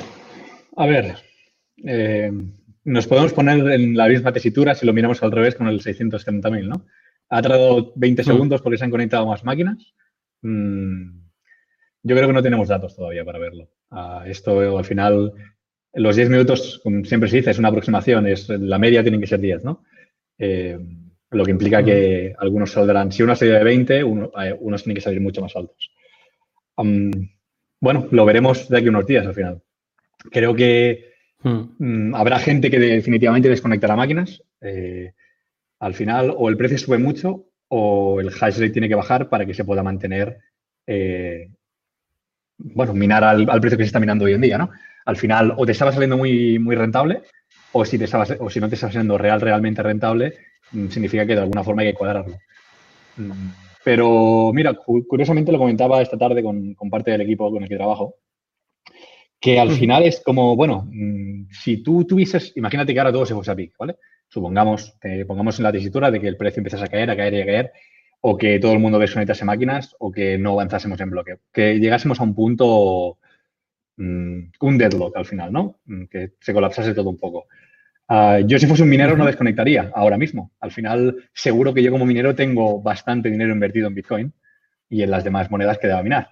A mí lo que me interesaría como minero sería mantenerlo lo suficiente al menos como para poder venderlo, ¿no? Con lo cual no creo que se vaya a ser algo que vaya a caer en picado ahora, que sea 630.001 y todo se va a pique. No, tampoco creo que se vaya a ir a pique en general, ¿eh? pero me estaba poniendo como un poco en el peor de los casos para era un poquito también de esto, pero bueno. Hmm. Eh, esto lo comentamos en el primer pod que grabamos eh, juntos, eh, del tema de la propagación de los bloques y de las transacciones, y tú me explicaste que hay unas redes superiores a, lo, a, a, las que estamos conectados nosotros, creo que una se llamaba Fiverr y la otra no me acuerdo cómo se llamaba, que son como redes ultra rápidas para que los mineros, sobre todo que descubren un bloque, pues que, que puedan propagar ese, ese bloque de, de, forma rápida y un poco como demostrar o sobre todo coger posición, ¿no? Que, que no les vaya a venir otro y, que sea más rápido propagando y, y, entonces pues les levante hasta ahora 12,5 bitcoins, a partir de ahora 6,25. Todos estos mineros profesionales o las pools en este caso, eh, ¿están todas eh, conectadas a estas redes ultra rápidas o al menos con una conexión a Internet muy potente para esto mismo que estaba explicando yo ahora? Mm, debería. Mm, si lo hace todo el mundo o no, bueno, eso ya depende de cada uno. ¿no? Yo no conozco a ningún minero ni en ningún pool manager personalmente, con lo cual no te puedo decir exactamente hasta qué punto lo hace todo el mundo, ¿no? Pero al final está en tu interés propagar lo más rápido posible. Sobre, básicamente porque cuanto antes ganes esa posición eh, en condiciones normales, la gente empezará a minar por encima de tu bloque en vez de por encima de cualquier otro bloque, ¿no? Mm. Y luego, eh, Cero, última pregunta. Como tú dices, una cortita y, te dejo. Em, antes te. Antes eh, ponía. Bueno, lo estoy poniendo en pantalla ahora mismo. Eh, ha, escrito aquí por, por, el chat de YouTube un tweet que ha hecho Lop, ¿no? Jameson Lop, que decía que el último bloque. Mm, no sé si el F-Pool creo que ha sido el 629.999 eh, contenía el mensaje, o sea, que contenía un mensaje en la Coinbase Transaction que decía New York Times, 9 de abril 220, con, con 2,3 trillones de inyección. El plan de la Fed eh, supera mm, por creces el rescate de 2008. Eh, se, ¿Cómo se guarda un mensaje en la Coinbase? Bueno, es de forma similar a como lo harías con, una transacción, es, relativamente diferente, pero tienes un cierto espacio reservado eh, en el que puedes incluir cualquier cosa. Al final no estás generando ningún tipo de salida ni nada. ¿eh? Al final lo que estás diciendo es, tienes una parte de espacio reservado en el que puedes añadir X caracteres y básicamente esto es lo que haces al final. ¿En qué, parte va? Porque o sea, ¿en qué parte de la, de la trans, o sea, en qué parte del script va este mensaje? Perdón, que estaba estornudando. pues me pillas porque sinceramente no lo tengo mirado. Eh, no sé exactamente en qué parte de la Coinbase va. Sé que hay una parte eh, que tiene, o sea, hay una parte del mensaje que está, perdón, una parte de la transacción que tiene reservada. No te sabría decir si es en el header, no te sabría decir exactamente. supongo que debe ser en el header, pero no te lo sé decir. En el header del, del bloque. Hmm. Bueno, no, claro, debe estar en la Coinbase Transaction, realmente. Sí, no, lapsus mío. Debe estar en la, Coinbase Transaction, pero no, te sé decir exactamente dónde, porque es una de estas cosas que sinceramente no me he mirado nunca. No, ni, claro, he, ni he tenido la oportunidad de mirar un bloque para poder decidir qué mensaje quiero poner. Perfecto. Ha salido otra pregunta para hacerle a, alguien de, un pool de minería. Se la haré a, Alejandro de la Torre de, de Pooling. Eh, a ver qué, me contesta uno de estos días. Cero, ¿querías hacerle una pregunta a Sergi? Sí, primero saludar a Sergi y agradecerle que se dé una vuelta por el podcast. Eh, bueno, quería hacerle una consulta sobre lo que ha dicho Emin Gang, el CEO de Avalapsoft. Él, él dice que los halvings son en realidad un evento peligroso porque están reduciendo la seguridad del sistema. ¿Coincides? ¿Difieres? ¿Qué, opinión te mereces? Ah, a ver, yo entiendo que su punto de vista respecto a decir que se reduce la seguridad del sistema es porque eh, potencialmente se reduce el, hash power, ¿no? Al final, o es lo que intentaba comentar antes, o el precio sube o el hash rate baja porque no te sale a cuenta seguir minando con la misma cantidad de, de máquinas, ¿no? La gente desconecta porque si yo tengo N máquinas minando y ahora estoy ganando exactamente lo mismo que antes, perdón, estoy gastando exactamente lo mismo que antes, pero el precio se mantiene, ah, realmente estoy ganando la mitad, ¿no?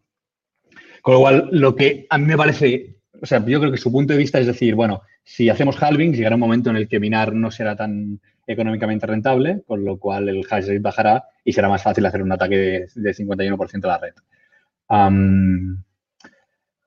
hasta el momento no se ha visto que eso sea así. El hash rate siempre ha ido en subida o relativamente en subida. Eh, también es verdad que, claro, esto al final eh, la reducción es, un crecimiento, es un crecimiento logarítmico, ¿no? Todo se va reduciendo a la mitad. Llegará un momento en el que o nos vamos muy, muy arriba, que es lo que creo que la mayoría esperamos, o el sistema se podría realmente ver en, un problema. si llegásemos al punto en el que eh, contratar mining eh, fuese rentable, como ha pasado en, otro, en otros sistemas, véase Ethereum Classic, que pudieses hacer un 51% contratando cómputo online, eso sería muy peligroso. Ah, también es verdad que ese hardware tiene que estar a disposición de la gente, ¿no? Hoy en día no existe hardware a disposición de la gente para contratar para minar Bitcoin, o no existe prácticamente, porque la gente lo usa precisamente para, sacar un provecho. Mm, entonces, bueno, es, mojarse, es un poco decir, yo no, no estoy realmente seguro si, si, pasará o no pasará, dependerá de cómo económicamente el sistema reaccione. si, el precio no sube y el, el, mining baja, ¿qué pasará con esas máquinas que se han desconectado? ¿La gente las venderá? ¿Las alquilará para que otra gente haga otro, tipo de servicio de ellas? Mm, está bastante en el aire. Aquí viene un poco ese tema de, de que si eh, que explicabas, ¿no? Que si yo soy minero, en este momento no desconectaría porque está el coste de oportunidad de esperar que otros desconecten y yo me mantenga y en ese sentido poder ser, seguir siendo rentable, ¿no? Entonces hay un tema también de que se suele hablar en Bitcoin de, de la teoría de juegos, ¿no? También, o sea, los costes de oportunidad, eh, eh, lo, que esperamos que otros hagan, ¿no? Y, más o menos como este tema del dilema del prisionero, ¿no? Que, hay mucho ejemplo. Totalmente, totalmente. el problema lo tienes aquí en decir, bueno, ah, claro, tú puedes estar minando, supongamos que tú estás minando a, a pérdida, ¿no? O a relativa pérdida tú puedes estar minando relativa pérdida durante una cantidad limitada de tiempo. Depende de, bueno, cómo de cara para ti sea la electricidad, eh, hasta qué punto tengas em, cubierto el, coste inicial de, em, de los ASICs de, mining que tienes, que, estás utilizando, ¿no? bueno, y hasta qué punto confíes o no confíes en el sistema. Si mm, tú estás... Mm, ¿cómo decirlo? Si el, precio actual para ti es muy, muy inferior al que realmente esperas que el sistema acabe obteniendo, mm, bueno, al final es una, es una apuesta, ¿no? Es, es como una inversión. Sí, eh, acá tiro un, un, pequeño dato para la mesa, ¿no? Eh, la disminución de 5 exahashes son más o menos 5 mil millones de gigahashes y eso significaría, eh, teniendo en cuenta que cada S9 produce 14.000 gigahashes, sería más o menos unos 357.142 S9 que se estarían apagando. Es, es un poco, es muy poco probable que 357.000 máquinas o 357.000 mineros o 100.000 mineros se pongan de acuerdo para aprender y apagar a la vez, ¿no? Es muy, muy complicado.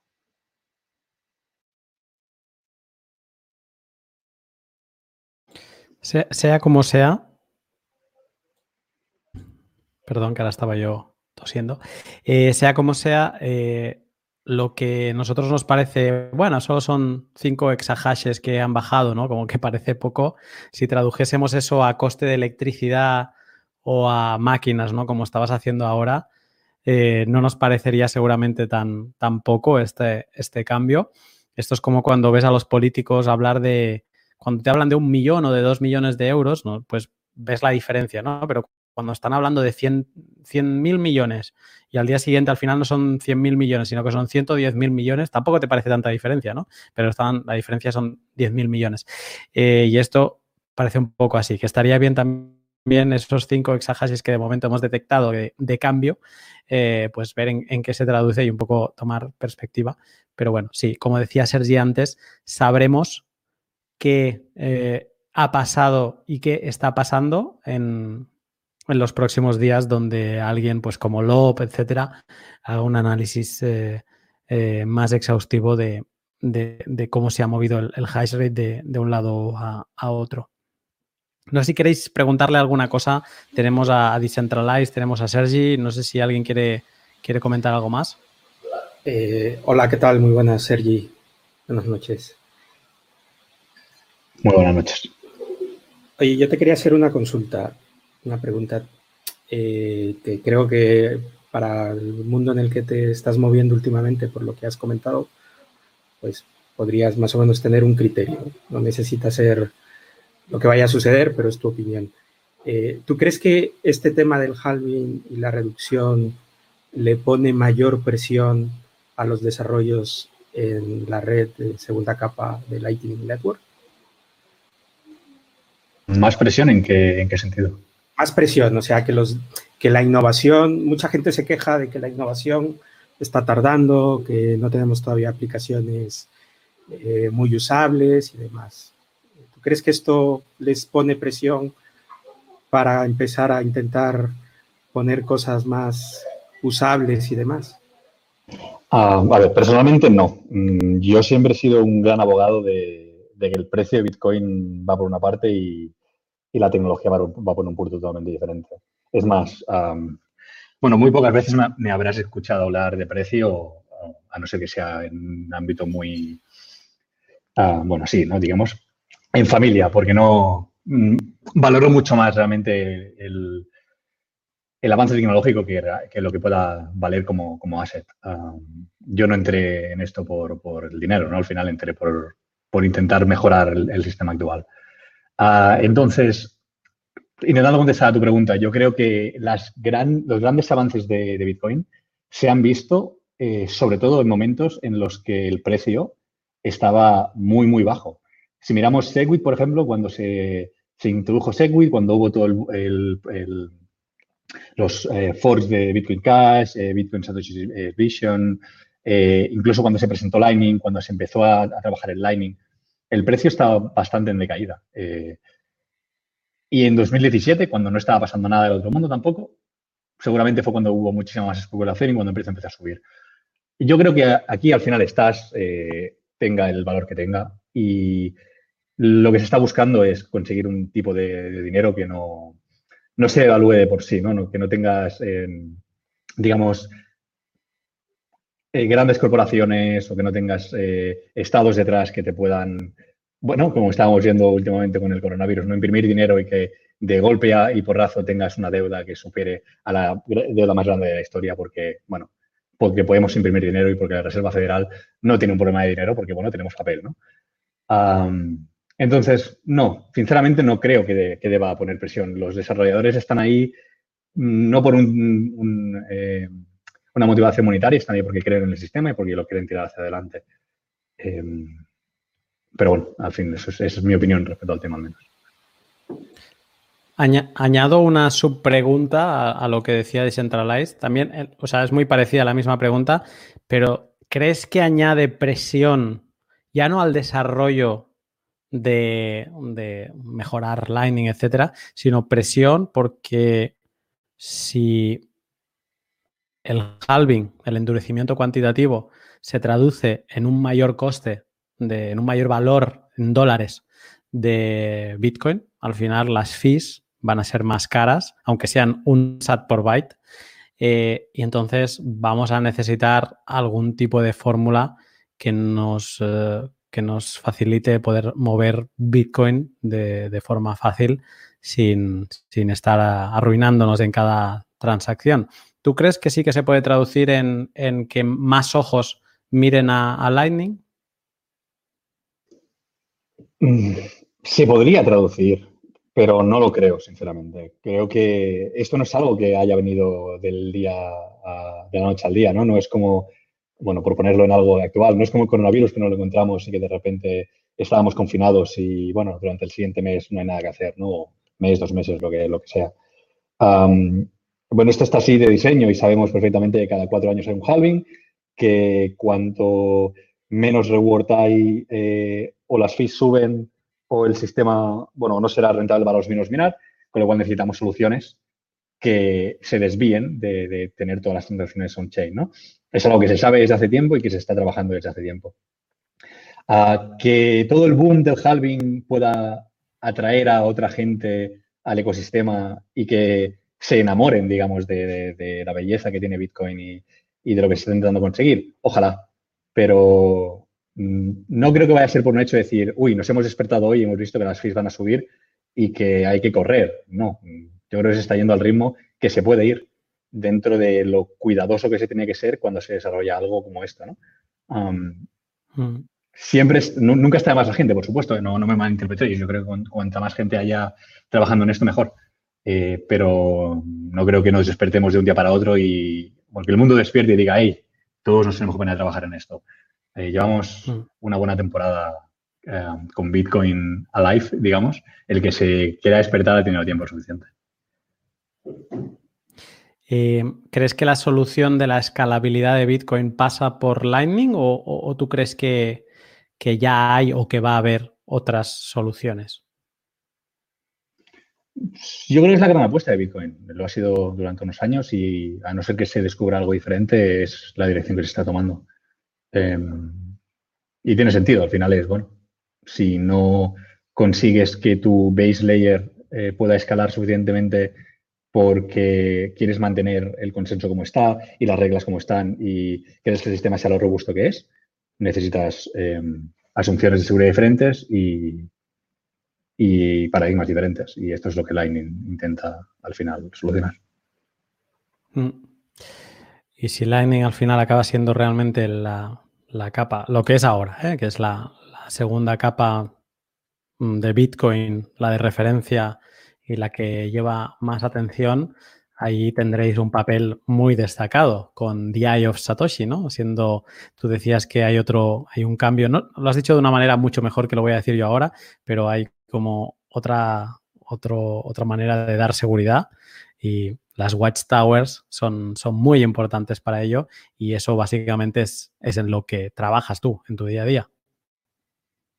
Sí, desde hace una temporada ya, porque al final, bueno, es lo que decimos. Eh, si se quiere conseguir adopción de masas, eh, hay veces que, a ver, es complicado entrar en esto sin entrar, ¿eh? pero el objetivo de Lightning al final es, conseguir eh, adopción de masas, ¿no? Eh, el ideal o el sueño sería tener millones de, personas utilizándolo diariamente.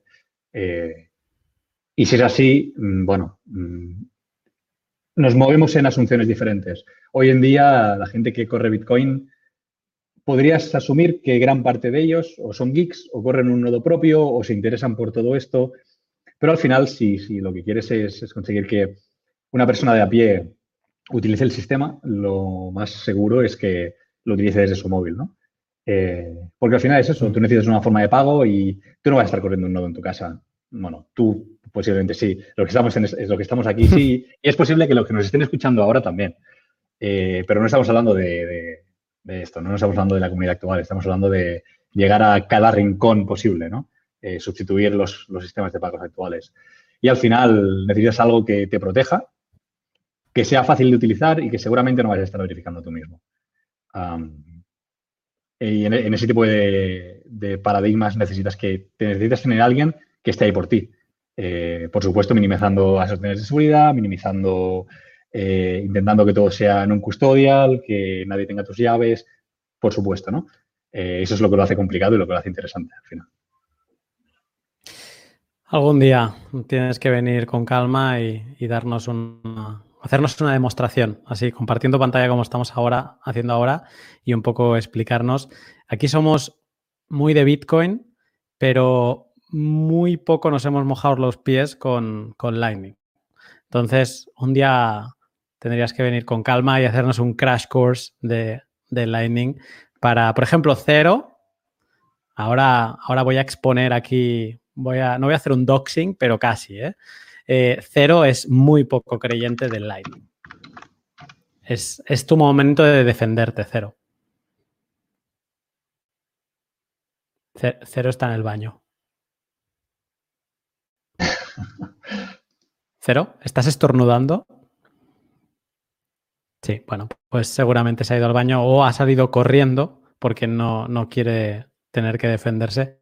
Pero bueno, eh, lo dicho, un día de estos con, calma, te esperamos por aquí para que puedas hacer un poco una, introducción al Lightning y entender pues cuáles son las ah, asunciones eh, distintas de, Lightning a, on-chain, ¿no? Lo bonito de on-chain es guardas tus Bitcoin en, una cold card que está, no está ni conectado a, Internet ni a ningún ordenador, solo a, la energía y, ya está. Apagas, y estás tranquilo. En Lightning no es así, hay otras asunciones y es interesante que un día podamos eh, hablar. Eh, Me gustaría... es importante, perdona. No solamente quería remarcar una cosa, quería decir que es importante que no se debería pensar que estas dos cosas son excluyentes, ¿no? O sea, el Lightning no reemplaza a Bitcoin y, Bitcoin puede vivir sin Lightning igual que el Lightning puede vivir sin Bitcoin, entre comillas, ¿sí? me refiero. Tú puedes hacer solamente transacciones Lightning eh, y no hacer Bitcoin y puedes hacer Bitcoin y no Lightning, ¿no? Em, Lightning es una solución para pagos rápidos. Eh, no tienes por qué tener todo lo que tienes en Bitcoin en Lightning, por supuesto, ¿no? Ah, una, de las, de las grandes gracias de, Bitcoin es lo que comentabas tú, que mientras tú tengas tus claves, tú puedes tener ese dinero en una call card o donde quieras y, no tienes que estar expuesto a absolutamente nada. Y eso sigue siendo así. Eh, puedes tener una pequeña parte de la que tendrías en un hot wallet, pues en vez de ser un hot wallet de Bitcoin, puede ser Lightning, pero, pero no, es una, no es una cosa excluyente. Y eso es interesante e importante que la gente lo entienda. Son cosas diferentes. Sería como decir tener una cuenta en la que haces pagos online y tener tu cuenta de ahorros, ¿no? Similar. Interesante. Cero, ¿estás ya por aquí o no? Aquí estoy, aquí estoy. Ah, sí, estás. te, había que has ido al baño. sí, la cerveza hizo efecto. Eh, vale, era broma, era una pregunta que no buscaba respuesta. Eh, pero ah, te, he expuesto, mientras tú estabas en, tu walk in the park, eh, te he expuesto con, con, con, Sergi y he dicho que eres el menos creyente en, la tecnología Lightning. Mm. Si tenías algo que decir en, tu favor. Ah, no, no, lo que me preocupa con, con Lightning Network es que siempre les he, comentado el tema de la seguridad, cómo lo viene solucionando Lightning Network, porque eh, Bitcoin en capa cero es muy, muy estable o muy segura frente a, amenazas externas, ¿no? En cambio, el Lightning Network es como que un poco más vulnerable. Eso ha quedado muy ambiguo, así muy en general, ¿eh? No, pero no le falta razones, es precisamente lo que estaba comentando uh. anteriormente. O sea, es más vulnerable, por supuesto. Eh, tienes el dinero en un hot wallet al final, eso es lo primero, con lo cual estás mucho más expuesto que, que si no es así. Y luego tienes asunciones como el hecho de tener que estar siempre online, monitorizando la blockchain, eh, que cualquier tipos de ataques a la red te puedan afectar. De la otra forma, tú puedes tener Bitcoin sin estar corriendo un nodo. o sea, la magia de eso es como decir, yo no necesito absolutamente nada mientras mis claves estén, mm, estén seguras. Eh, pero claro, entonces tampoco puedes transaccionar, ¿no? Es, es un poco eh, la máxima seguridad seguramente implique la mínima usabilidad. Y cuanta más usabilidad hay, eh, muchas veces sacrifique seguridad para que sea más fácil. Eso se ve mucho en eh, wallets Lightning que son muy, muy, muy fáciles de usar y que te están escondiendo muchas cosas de las que, pasan. En muchas ocasiones hmm. es un wallet custodial o, bueno, sobre todo lo, más que tú pasa es que sea custodial, ¿no? Con, lo que implica que al final el dinero no es ni tuyo. pero usabilidad y seguridad son dos cosas que acostumbran a ser inversamente proporcionales. Eh, la gracia está en hacerlas crecer a la vez, en hacer que conseguir una cosa con la otra. Eh, y ahí, eso es lo que, lo que se tarda tiempo, ¿no? Al final, en conseguir. Así como... Eh, te vamos a... Perdona, Cero, te corto y te dejo que sigas. Te vamos a hacer un, intensivo pronto de, de Lightning, pero déjame decirte que acabamos de minar dos bloques de golpe. O sea, hemos hecho el 630.002 y el 630.003 en apenas exactamente otra vez.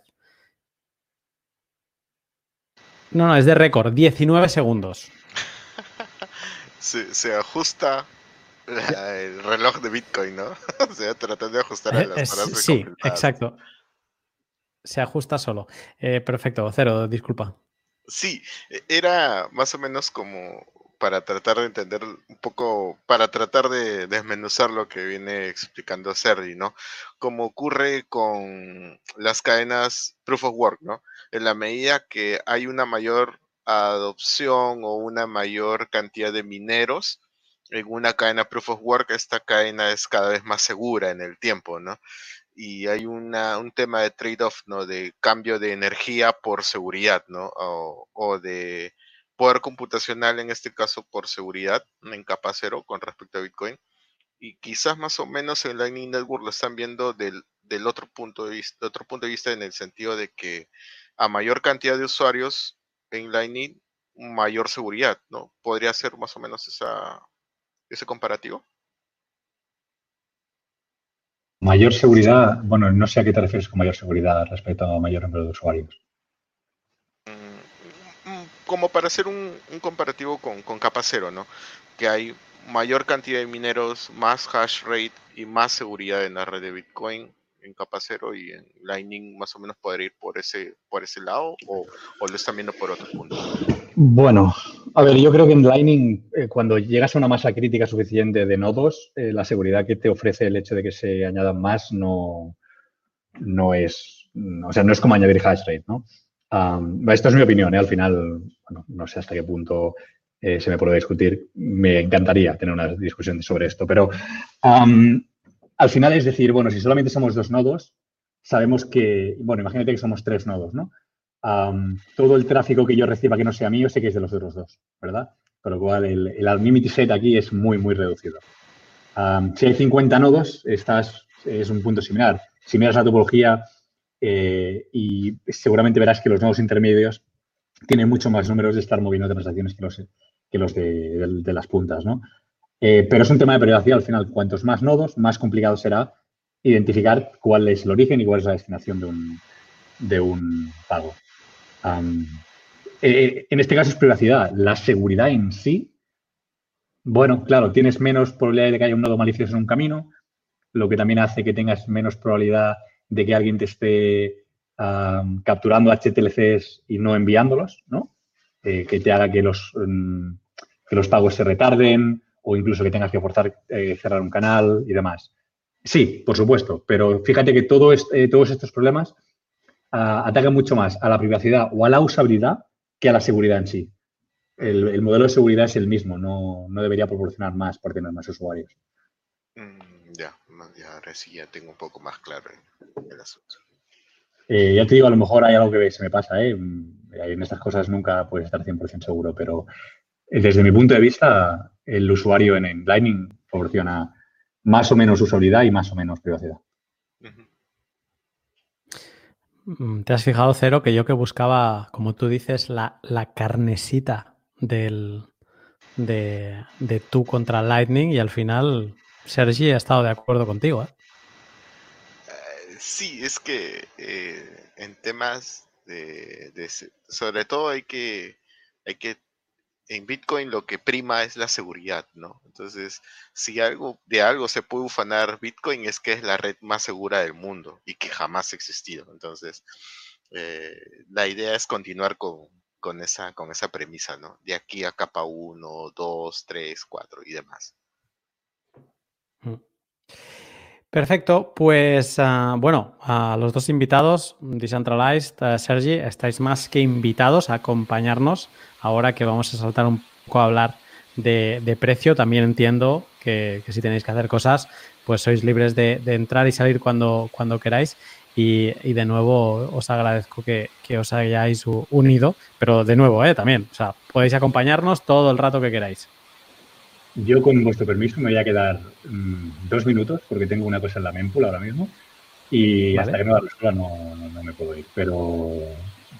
Tienes una cosa en la mempool. Sí, ahora te lo resuelvo. Un segundo. O sea, vale. Esto vale, vale. está interesante. Decentralize, lo dicho, nos puedes acompañar Gracias. todo el rato, ¿eh? Sí, sí, sí. Si ya vais a hablar del precio, voy por mi cerveza y los acompaño. Perfecto, perfecto. Eh, um, Immortal, ¿ya estás por aquí? Ya estoy por aquí. Pues mira, voy a hacer un poco de ti ahora. Voy a hacer de. Voy a hablar de precio. Dale. Eh, dale. No, más que nada. Bueno, de hecho, vas, quiero que sea una sección donde me ayude también Arcad, que, que sé que es, eh, que es una persona que se, que se ha mirado y que juntos seguimos bastante el trabajo de, de, de Plan B eh, que es el, modelo de Stock to Flow. Y no sé si se ve el, cursor, ¿se ve en pantalla o no? Sí, se ve. Vale, perfecto. Pues bueno, estamos aquí, ¿no? O sea, es que estamos justo aquí. De hecho, mm, no sé bien bien qué marca está pendiente, si ya estamos empezando como a subir, aunque no, no lo sepamos por esta pendiente, pero eh, el precio son los puntitos rojos, y ese es el, esto es todo del modelo Stock to Flow de, del usuario 100 Trillion USD de, Twitter. Si no le seguís, seguidlo, aunque todo lo que publica es en inglés, él es holandés. Y publicó hace ya un tiempo, era un personaje anónimo, desconocido, publicó un estudio donde eh, pues analizaba el precio de Bitcoin en base a su emisión, ¿no? Eh, como, se, como se hace en el patrón Bitcoin con los metales preciosos como la plata, el oro, pues se hizo, eh, él lo hizo con el oro, hay con Bitcoin, y se dio cuenta que había como un patrón. Este patrón es, esta línea azul, que es el, como, no sé cómo llamarle, yo supongo que es el, modelo Stock to Flow, ¿no? Y puso encima eh, el precio de Bitcoin en todos estos años. Entonces, lo que él dijo es, eh, el que él dice, es que el stock to flow es el camino a casa y el precio es el borracho que va dando tumbos por el, por el camino, ¿no? Eh, se pasa, se pasa por debajo, se pasa por arriba, se pasa por abajo, pero siempre vuelve al camino. Es, eh, también lo definen como que es el, perro, eh, o sea, tú estás paseando y estás paseando por el camino azul y lo rojo, el precio es el perro, ¿no? Que va para un lado, va para otro, ¿vale? Hay, estas, hay estas, dos eh, metáforas que se utilizan. Pero bueno, en definitiva, de este modelo se cumple en los anteriores halvings y en, la historia reciente de, Bitcoin ha ido cumpliendo este modelo y entonces obviamente pues se mira mucho a este modelo para todo lo que puede venir. ¿Y qué puede venir? Pues bien, si atendemos a lo que dice este modelo, la siguiente línea de continuidad de stock to flow, el, el punto medio está en los 100 mil dólares. Estos valores son por unidad de Bitcoin. ¿Vale?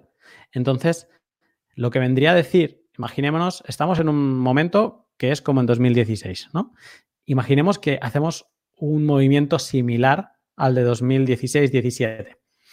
Pues significaría que Bitcoin ahora haría un poco el, vago en estos primeros meses, pero que luego iría cogiendo la, la parábola o en algún momento, comparábalo así, se acercaría a la zona de los 100 mil dólares.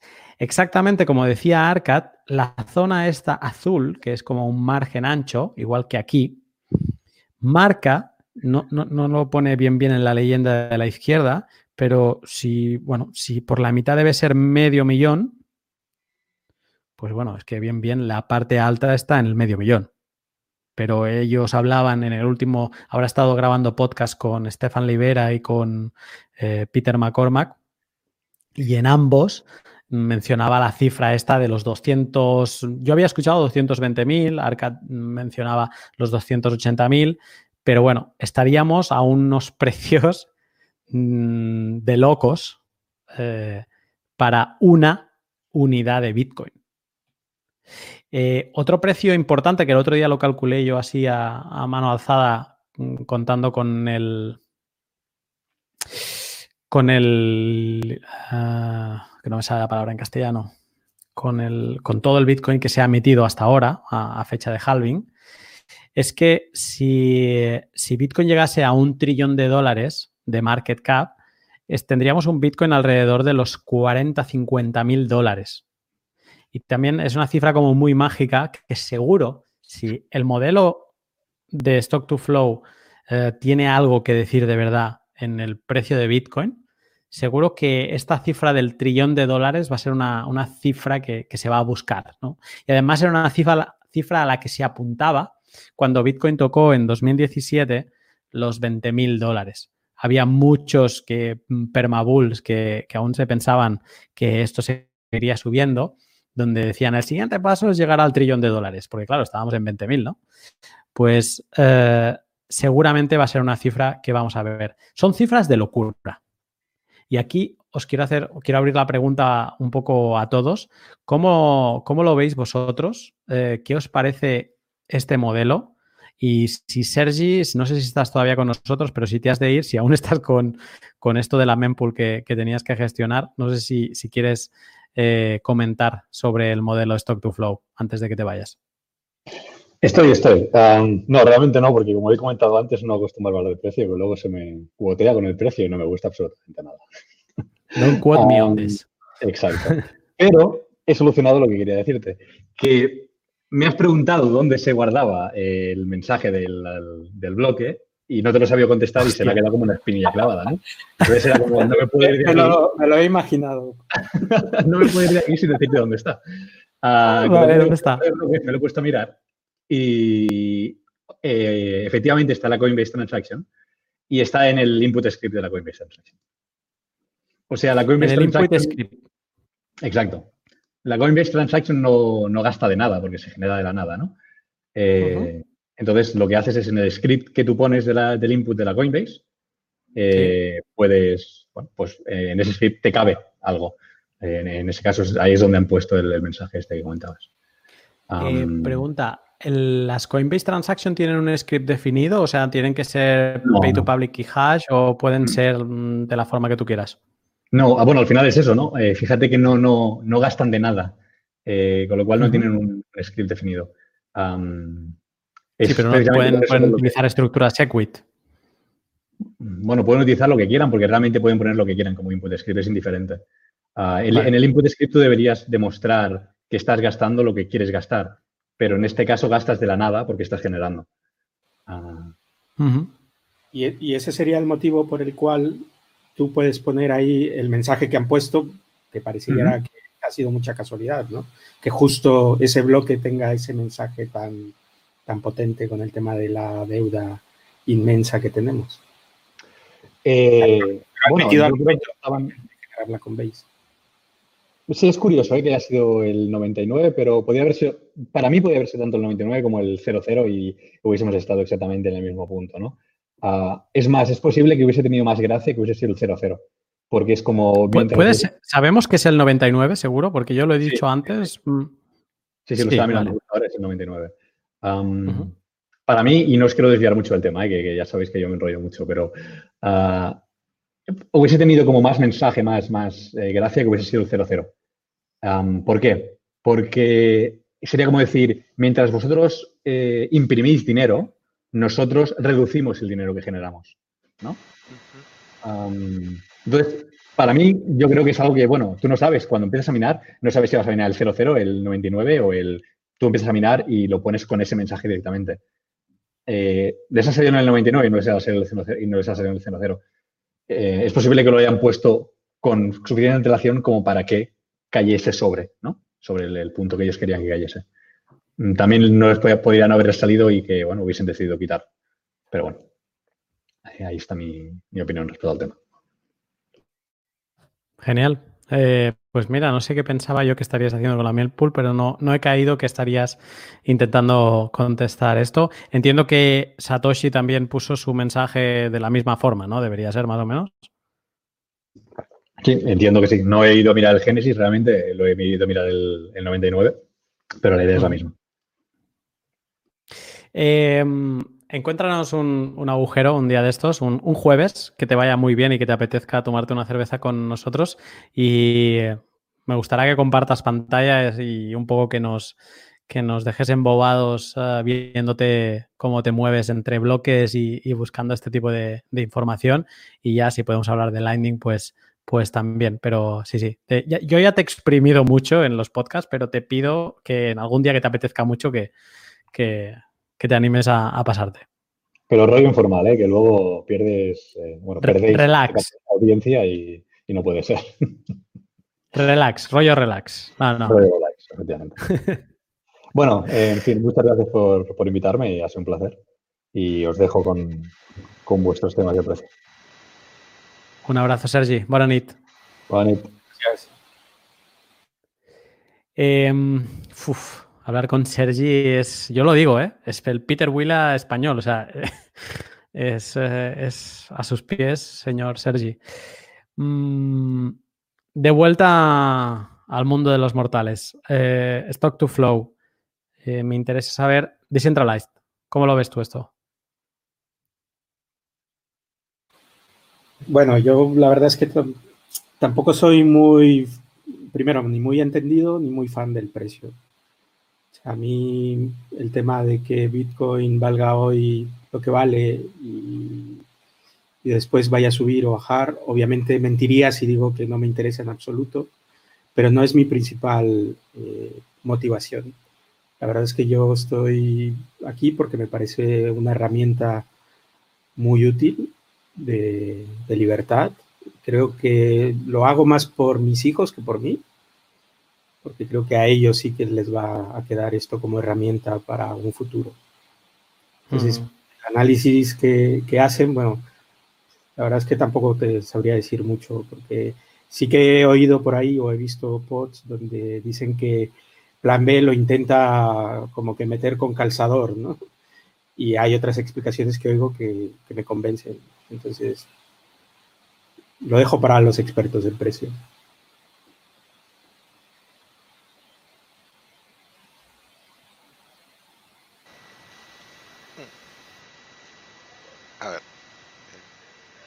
¿Estás, Lunati? ¿Te escucho? Ah, estaba hablando solo. Tenía el micro cerrado. Te estaba, pero te estaba preguntando a ti, además. Y como tú ibas hablando, yo pensaba que tú me estabas escuchando. Eh, bueno, que conste en acta. Aló, aló, aló. Que has vuelto a poner el mute. Ay, vale, ok. No, debo, debo, he de parar de beber cerveza. Ok. Em, estaba diciendo que llevo bebidas 0,75. He, comprado una cerveza artesana de, estas de botella grande y no me la he acabado todavía, pero, pero bueno, se nota el efecto. Em, te estaba preguntando, Cero, tú eres más de... A ti te gusta el salseo de, del precio. Entonces, cuando se ven estas cifras, bueno, tú, es que, de nuevo, o sea, tú aquí eres el que vivió el anterior halving. Entonces, en el anterior halving, si, si ahora hacemos un viaje al pasado y hacemos eh, Bitcoin, no sé, a lo mejor en 2016, el, año de donde se acababan de minar todos los Bitcoins eran 2141. Entonces vamos a poner bienvenidos a Bitcoin 2141 en 2016. Eh, y estábamos hablando que el precio de Bitcoin está en 650 dólares y yo te digo en aquel entonces, cero. Estamos en 650 dólares. Ahora mismo con tu nómina te puedes comprar como dos bitcoins aproximadamente al mes, ¿no? Claro, entre que gastas y no gastas, pues casi, casi Stack Sats eh, este mes está quedado un bitcoin. ¿Tú te imaginas que bitcoin llega ahora que pasamos al segundo halving a 20 mil dólares? Ahí te hubiera petado la cabeza.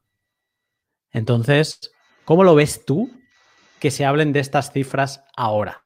Que estamos a 8 mil dólares aproximadamente. Mira, eh, para cuando entré en 440, o sea, yo me, yo recuerdo que hacía estas, eh, eran mis inicios. Estas páginas que haces clic por recompensa y te pagaban en satoshis, no recuerdo nunca el nombre de estas páginas. Bueno, ya. Eh, así, así juntaba también bitcoins. Y recuerdo que cuando tenía 0.1 decía, soñaba con que Bitcoin llegara a mil dólares. Y, por suerte mantuve esa cantidad de Bitcoins en, en la wallet y después la pasé a una wallet que tenía, eh, que manejaba constantemente. Y cuando llegó a mil dólares, me quedé helado. me sorprendí. Eh, y así iba subiendo. 2.000, 5.000, 10.000, 20.000. Entonces, en ese momento te dejas emborrachar por el precio piensas que, es, que eres esto, Vince McMahon y vas a conquistar el mundo solo teniendo Bitcoin. es muy curioso, de verdad, es muy curioso. andabas, andabas por Perú como el, el gangsta. Sí, un borracho de así total. Eh, entonces, el precio es, suele ser muy engañoso. porque así como estás muy arriba, después también, así como te trata bien, también te trata muy mal. Entonces, y, y está el tema este de la, de la especulación innata de las personas y está la acumulación que nos hace vivir esta sociedad de consumo en la, que, en la cual estamos inmersos. Entonces, decimos, ah, tratamos de acumular cada vez más y también tratamos de gastar. Entonces, estamos en ese, en ese tira y. Y en estando en ese tira y afloja y con el precio que sube mucho, puede hacerte perder Bitcoin. Y después estás, uy, mejor no hubiera gastado, o mejor no hubiera vendido, o no hubiera comprado, si es que el precio baja. Entonces, eh, después de haber pasado el 2017, podría decir que lo mejor es Staxas. Y no para, no de aquí a un consejo bueno personal de, una experiencia de vida, ¿no? No de aquí a, a cuatro años, sino de aquí a 20, de aquí a 25. Estaquear un fondo, si gustas, puedes tener un del 100% que inviertes o que compras Bitcoin, perdón, ¿no? La mitad, tenlo para tu fondo de aquí a 10 o 20 años. Y la otra mitad, tenlo para trading. Es lo, para que puedas jugar, para que puedas experimentar cuánto puedes perder o cuánto puedes ganar haciendo trading. no, no, perder. Perder todo. Sí, o sea, 50% me ha parecido excesivo como cantidad para poder jugar, porque creo que, a ver, tiene una parte buena de que tengas un 50%, pero, pero me parece excesivo para lo que puede ser esto. Y una cosa que no has dicho ahora, pero hoy que quizá hay más gente por el tema del halving, eh, tú siempre dices y que me parece súper interesante, y es que dices algo así como que a ti al final te da igual cuántos sucios mm, dólares, fiat, eh, euros, eh, soles valga un Bitcoin en dos meses, un año o cinco. Porque lo importante es cómo valorizas a Bitcoin, ¿no? Mm, eh, es normal que valga muchos dólares porque es el dirty fiat que no para de imprimirse. No, era lo que conversaba con Arcat la semana pasada, ¿no? Eh, este es el cambio de paradigma, ¿no? ¿Estás por ahí, Arcat? Aquí estoy. ¿Recuerdas que conversábamos el cambio de paradigma? que, que, nos está, que nos está dando, que nos está mostrando Bitcoin. Entonces, aquí te quiero, quiero preguntarte, ¿para ti el halving representa un nuevo reto para la comunidad Bitcoin? ¿De qué manera? En el sentido de que tenemos que ponernos cada vez más, el halving nos pone cada vez más presión porque en el tiempo se hace cada vez más valioso y necesitamos ofrecer cada vez más soluciones para poder utilizarlo más fácilmente. Entonces, ¿te parece que este es un reto, un reto para la comunidad? Porque si nos mantenemos en el eh, en la constante que estamos, quizás nos puede ganar algún alguna otra solución, no sé, ¿cómo lo ves? Bueno, yo, creo que mm, tampoco va a depender mucho de, bueno, está claro que hay mucha gente trabajando en Bitcoin desarrollándolo, eh, pero si observamos los últimos 11 años, eh, Bitcoin ha sido un agujero negro que ha absorbido a fiat, a oro y a un, a un montón de activos, ¿no? De hecho, se ha revalorizado con un 99% con respecto al oro, con respecto al dólar, con, con todo lo que se ha acercado, ¿no? Y yo creo que seguirá haciendo lo mismo. Y lo único que creo que, que habrá más masa que se, que se una al carro. Está claro que habrá muchos especuladores y que entrarán y saldrán y, y, tengan, y harán lo que tengan que hacer, pero habrá mucha gente, mucha gente entusiasta y sobre todo programadores y, y gente muy válida que se va a sumar a esto por pura pasión y con ganas y, de hecho todo eso va a hacer que, esto ande solo. Eh, haremos cosas, sí, haremos cosas, ayudaremos a la comunidad, será todo, pero es todo de la pasión, no estamos esperando nada y, gente así pues se va a sumar al carro, como pasó después del segundo halving, como pasó después del primero, y ahora viene, seguramente vendrá otra, otra oleada. Y con respecto al precio, como estabas diciendo, ¿no? Que si en 400 dólares te decían que iba a llegar a 20.000 y, y, te reías, o, como yo leía en muchos foros de, que, de que, ponían objetivo a 10.000 y a muchos lo ridiculizaban y se rían de ellos, eh, ¿por qué no? O sea, ¿por qué no? Si se ha dado antes y se está viendo eh, la tendencia que tiene Bitcoin y se está viendo la tendencia que tiene eh, la política monetaria del fiat y de cómo mucha gente digamos que se está interesando. De hecho, en esta última semana he tenido muchísimas personas que me ha sorprendido mucho que, me pregunten sobre, sobre Bitcoin. Así que, que sí, que, vendrán retos, seguro, 100%, pero va a haber mucha gente válida que trabaje en esto y que comparta mucha información con los demás. Así que yo creo que se vive en buenos momentos. Puede haber volatilidad, subir y bajar, lo que tú quieras, pero a largo plazo eh, yo veo que, conforme está la, otra alternativa que tenemos de siempre, eh, está claro que dónde, se, dónde debe estar uno. Aquí les hago una pregunta a los, a los cuatro.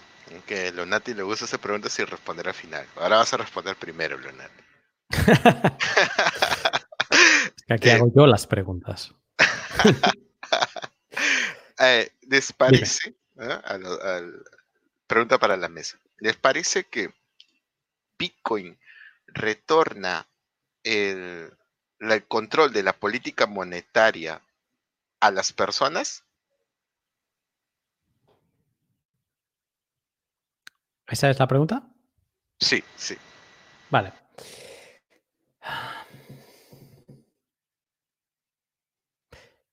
A ver, si me pongo tiquismiquis, las personas también tienen ahora mismo el control de la, de la política monetaria porque al final detrás de los bancos centrales hay, hay, hay personas. Eh, si le retornan a la gran masa, sí. Espérate, que lo piense. Que son tres cervezas, ¿eh? Ya, que es el halving, ¿eh?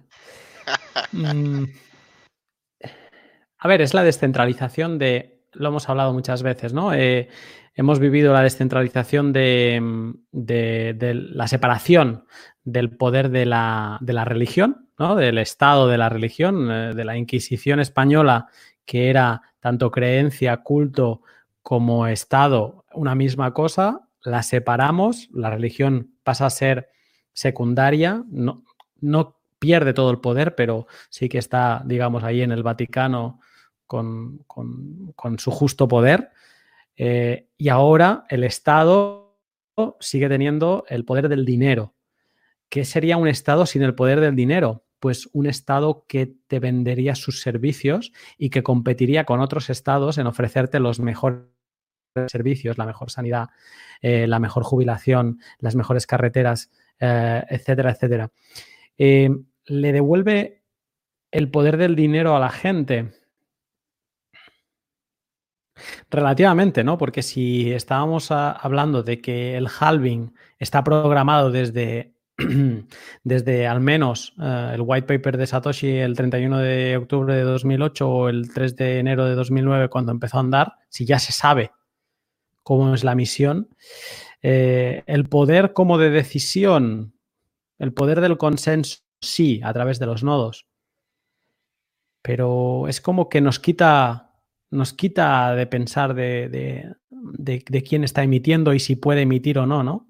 Nos quita tener que, que, nos duela el corazón de levantarnos un día y de ver que, bueno, vale, hay una necesidad por un virus, etcétera, de que se tiene que pagar esto o aquello, pero de golpe ves que se está pagando a empresas que no existían hace dos días o empresas que no se dedican a, las mascarillas, que deben ser del cuñado de un presidente, etcétera, etcétera, eh, pues nos quitamos como eso del medio, ¿no?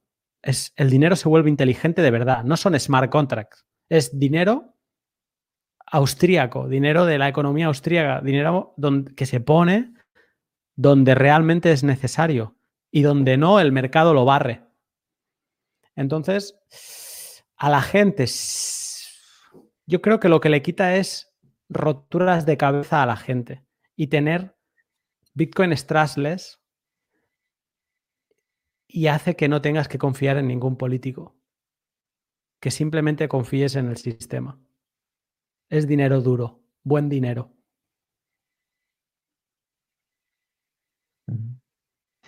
¿Quién le sigue? Mm, Vale, Pues sí. Dale, dale, ya, pero Sí. Más que dar poder, aquí veo eh, eh, elegir el poder, ¿no? Eh, digamos que, que cada uno o cada, cada ciudadano está eligiendo a qué sistema va, elige, o sea, con sus acciones, con su, con su forma de vivir, con su forma de hacer.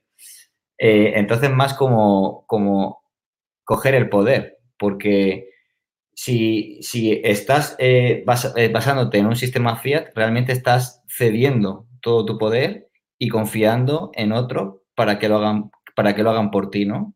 Y además eh, dando el, el- el poder a ellos para hacer en cada momento lo que necesiten y quieran. Y en cuanto a Bitcoin, es una forma de coger el poder, de aceptar el protocolo en sí por elección y adquirir la responsabilidad pues, de, de- de gestionar lo- los puntos que tienes que gestionar para, para estar en este mundo. Es más un tema de, de- acción, de coger el poder, más que de, de cesión y de pasividad, ¿no? Como la mayoría de la gente. Proactividad eh, ante lo que te rodea y, y no esperar a que te lo hagan. Responsabilidad. Totalmente. Lo cual da Soberanía. Eso da libertad. Coger el toro por los cuernos. Decentralize. Vale, pues digo, yo coincido un poco con todos. eh, creo que sí, que efectivamente Bitcoin tiene todos los elementos para, para darle el poder a la gente de hacer las cosas. La, la duda que yo tengo es, porque creo que estamos por primera vez en la historia de la humanidad, me atrevería a decir, ante, ante un cambio de paradigma y un cambio en el tema de política monetaria. Entonces, la pregunta que yo siempre me hago y, y por eso trato de ir un poco con cautela es, ¿vamos a ser capaces de dar ese paso todos como sociedad? Porque lo hemos comentado muchas veces en el, en el foro, ¿no? en el grupo en Telegram. Eh, lo vemos, lo sentimos, pero somos unos cuantos. Esa es la duda que yo tengo. Por el resto, de acuerdo. Eh, qué maravilloso esto de, de- Bitcoin en general. Eh, qué bonito también el momento de calma, ¿no? Ahora hemos vivido dos meses de aceleración con el halving entre la caída por el coronavirus y luego la, la subida. Eh, pero qué bonito este momento ya de un poco quitarnos el halving de en medio y que seguro que viene un momento de calma, de, de poder reflexionar. Soy amante de los mercados bajistas porque puedes pensar y, reflexionar y vamos a tener muchas más reflexiones y, mucho más estudio detrás de, todo lo que significa Bitcoin seguro. Em, el directo de hoy es libre, va por libre. Entonces, eh, vamos a ver cuándo, cuándo acabamos, pero sí que quiero saltar a Immortal. Nos decía que, que tenía algo que, que comentarnos. Eh, antes de, de saltar a la parte de mercado, Immortal, ya te aviso, si quieres ir compartiendo algo de pantalla, pues lo puedes ir haciendo y así ya la, ya la veo yo y, y la tengo pendiente. Vale. Hemos pasado el halving. Perfecto. Hemos pasado el halving. Estamos en el 630.005 de bloque. Eh, y me gustaría volver a ver un vídeo, no justo el que he puesto cuando, cuando hemos eh, cruzado el halving, el 630.000, sino otro vídeo que dentro de poco va a perder vigencia. Mira, 630.006. Va a perder vigencia este vídeo porque, porque ya se va a pasar, ¿no? Entonces, eh, lo voy a poner, al menos por última vez, porque creo que las sensaciones son buenas y, y, bueno, lo hemos vivido. Si estás aquí en el directo, seguramente has vivido con nosotros el, el halving, lo has vivido, o sea que felicidades, has vivido el tercer eh, halving de Bitcoin y esto es eh, para ti, para nosotros, para mí, eh, nos lo merecemos.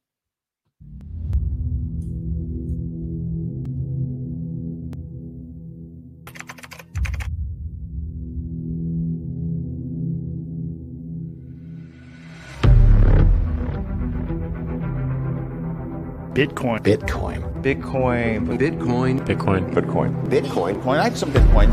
Bitcoin. Bitcoin. Now it looks like we may hit the 17,000 mark.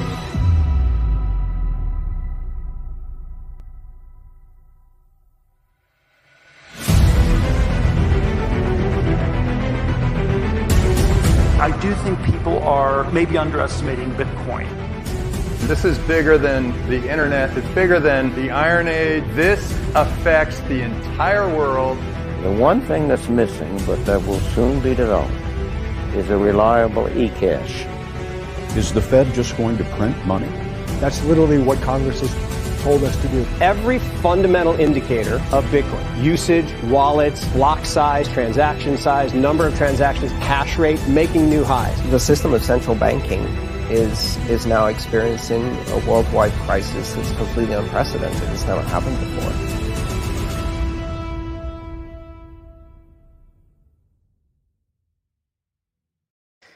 Uf, me sigue poniendo gallina de piel, como decía Johan Cruyff. Eh, un anuncio antes de, de, saltar con Immortal. Mañana dijimos que lo, lo, publicaríamos cuando el halving.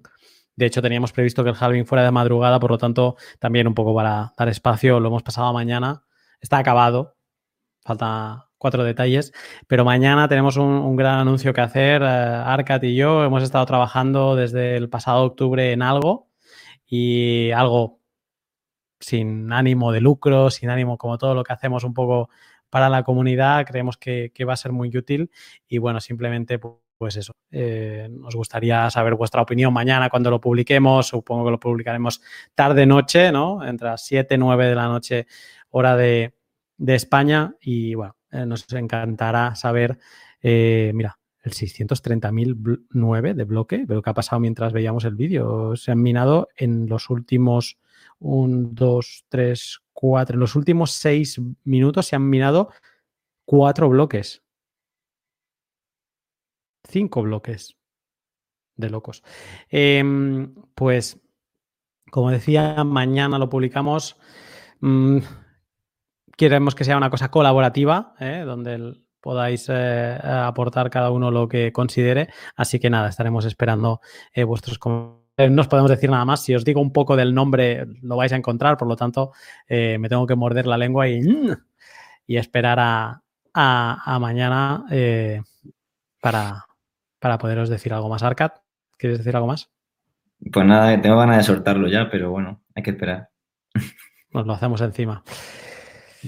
Ay, bueno, Voy a compartir pantalla, estamos compartiendo ahora mismo, uh, estamos, hemos hecho ahí looping hacia adentro. Eh, ya vemos la pantalla de Immortal. Immortal, decías que tenías algo interesante que, que pues, explicarnos. Eh, me gustaría revisar, antes de pasar al, al, precio, para comentar un poquito los últimos movimientos, me gustaría revisar una parte de un vídeo que subí. ¿Vale? Se debería ver en pantalla completa para ver, estas son velas semanales, para ver cómo fueron los momentos justo antes del halving y cómo fueron los momentos después. Ya que estamos Venga. ahora de, de, halving. Pues eh, esto es del primer halving. Aquí tuvimos un retroceso pre-halving, eh, 100, eh, 100, días antes. Y al momento de llegar al halving, las semanas antes, el precio subió sin, sin que fuera un movimiento muy fuerte. Y después del halving, el precio estuvo muy estable durante varias semanas hasta que empezó a subir más y luego tuvo un retroceso del 80% por esta zona. Esto es lo que pasó en el primer halving y en el segundo, eh, un momento que tiene que estar por aquí también. Así es como ocurrió en el segundo halving.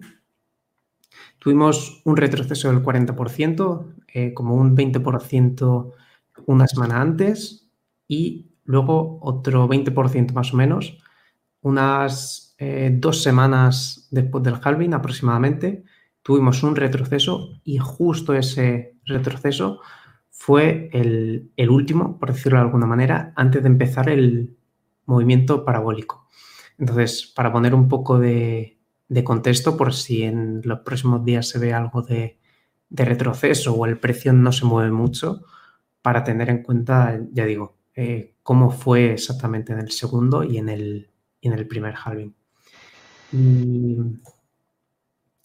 ya para, para terminar esta parte del halving, eh, haciendo un poco referencia a lo que has, pasado, has pasado del, del, stock to flow, mm, yo he oído un montón de cosas y tanto buenas como malas, entonces realmente no sé cómo, cómo cogerle el todo.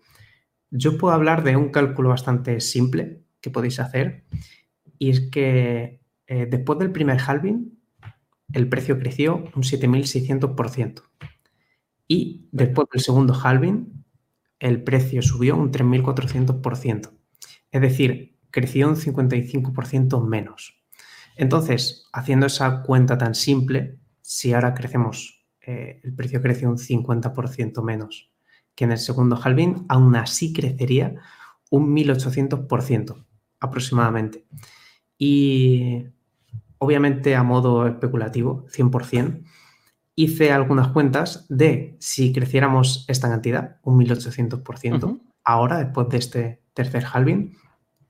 Sí, fijaos, puse tres precios y si el precio del halving hubiera sido de 5.300, si hubiéramos cerrado ahí, creciendo un 1.800%, alcanzaríamos los 100.000 dólares. Y tener en cuenta que lo hemos cerrado en 8.500. Entonces, podríamos... Está desde 5.000. Exactamente. Luego, la siguiente cuenta es eh, si cerráramos el halving en 10.000 y alcanzaríamos los 187.000. ¿Vale? Todos contando con crecer un 1.800%, que como veis, comparado con los anteriores, no es, no es mucho. Es un 50% menos. Y ya el, el, último cálculo, que de hecho no se ve aquí por la pantalla esta, es si hubiéramos entrado en 14.000, que alcanzaríamos los 260.000. Ya digo que es a, modo totalmente especulativo, ¿vale? Es una cuenta bastante simple que se puede hacer. Este vídeo ahora que lo eh, Dime.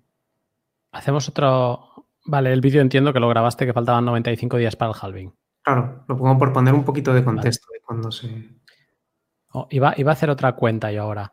Eh, calculemos 200.000 dólares eh, y nos ponemos en el halving de 2024. Esto ya es, si, si hacer estos números a día de hoy es mm, eh, halving fiction, eh, lo que voy a hacer ahora es halving, halving fiction, que es ah, si 200.000 es la cifra techo, vamos a poner, de este periodo, y en el siguiente halving cruzamos el halving pues como ahora, a un 60% menos del precio, o sea, sería sobre unos 80.000 dólares y crecemos la mitad, el 50% de eh, la cifra que tú has dado, que son unos 1800, el 1800%, por lo tanto la mitad sería un 900%.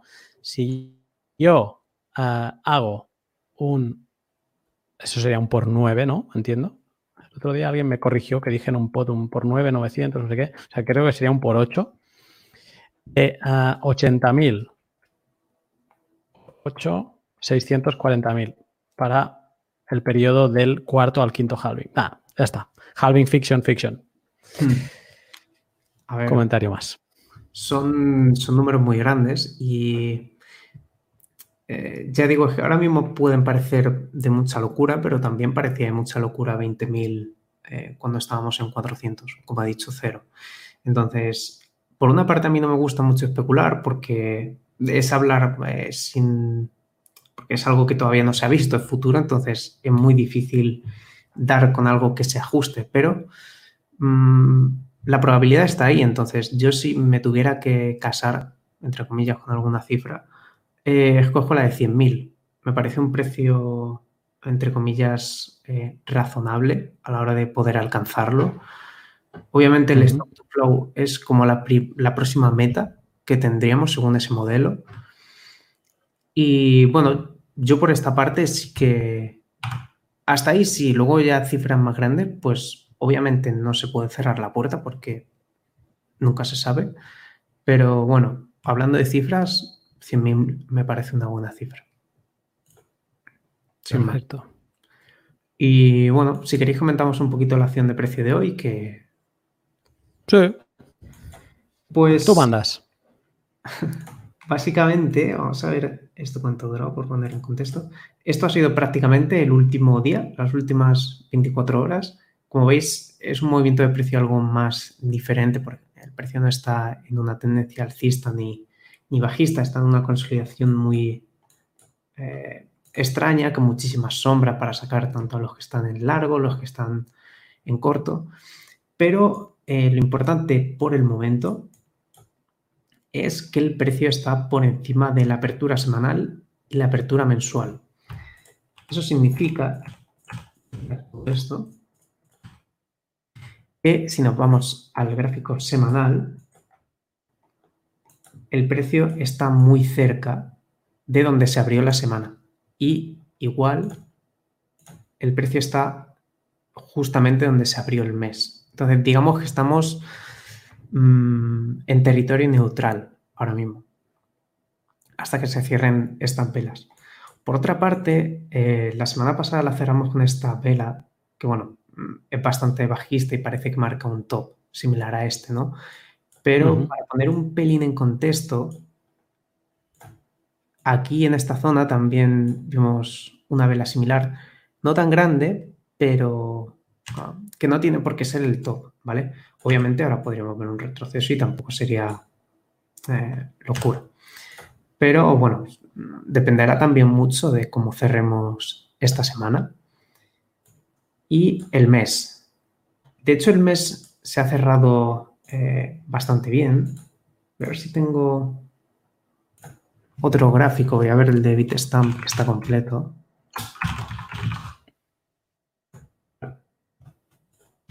Sí. Y fijaos, voy a dejar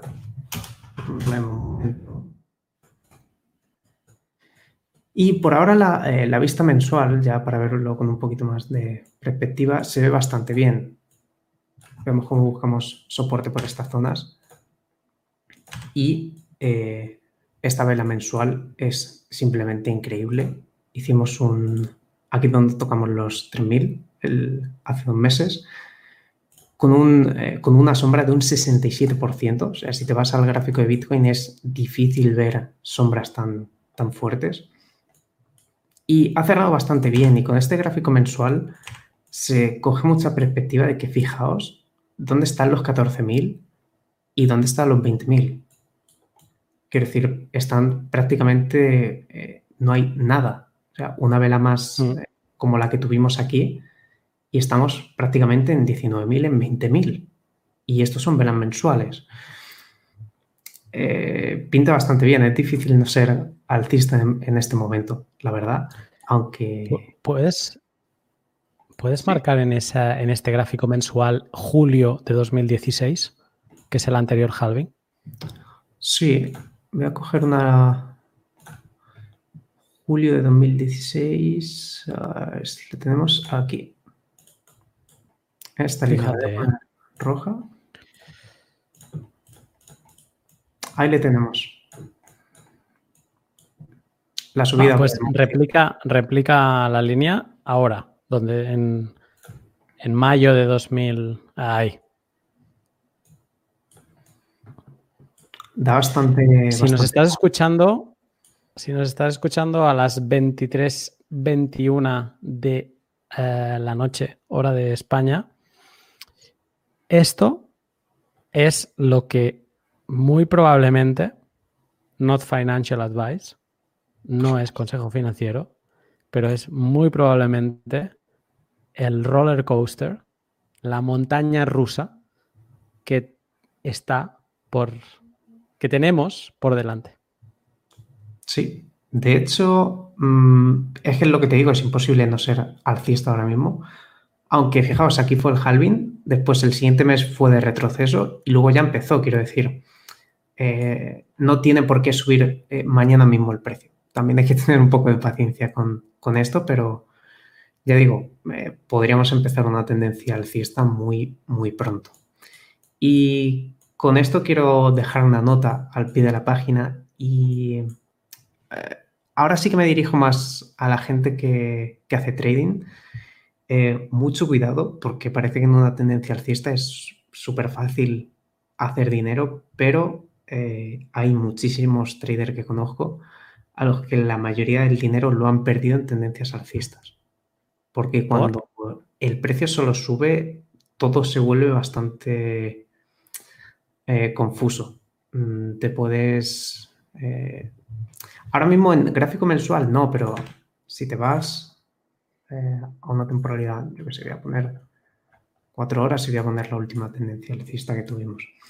Cuando estás en una tendencia tan fuerte que literalmente pones un gráfico diario y ves esto, mm, tu cabeza solo te dice, vale, el, el tope está aquí y hay mucha gente que eh, lo único que hace es en intentar cazar el top o el techo exacto eh, durante toda la subida.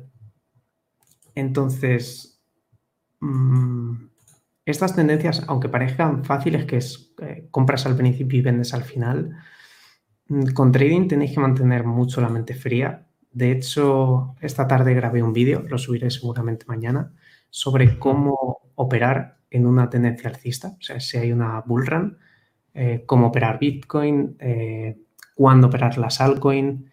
Ya digo que en un movimiento tan fuerte alcista, las cosas se pueden volver. Lo que ahora tienes claro, porque puedes pensar con claridad, porque el precio está consolidando, en una tendencia alcista es mucho más complejo tomar decisiones, porque hay muchas emociones por medio. Entonces, aunque el precio vaya a subir, si sois trader, eh,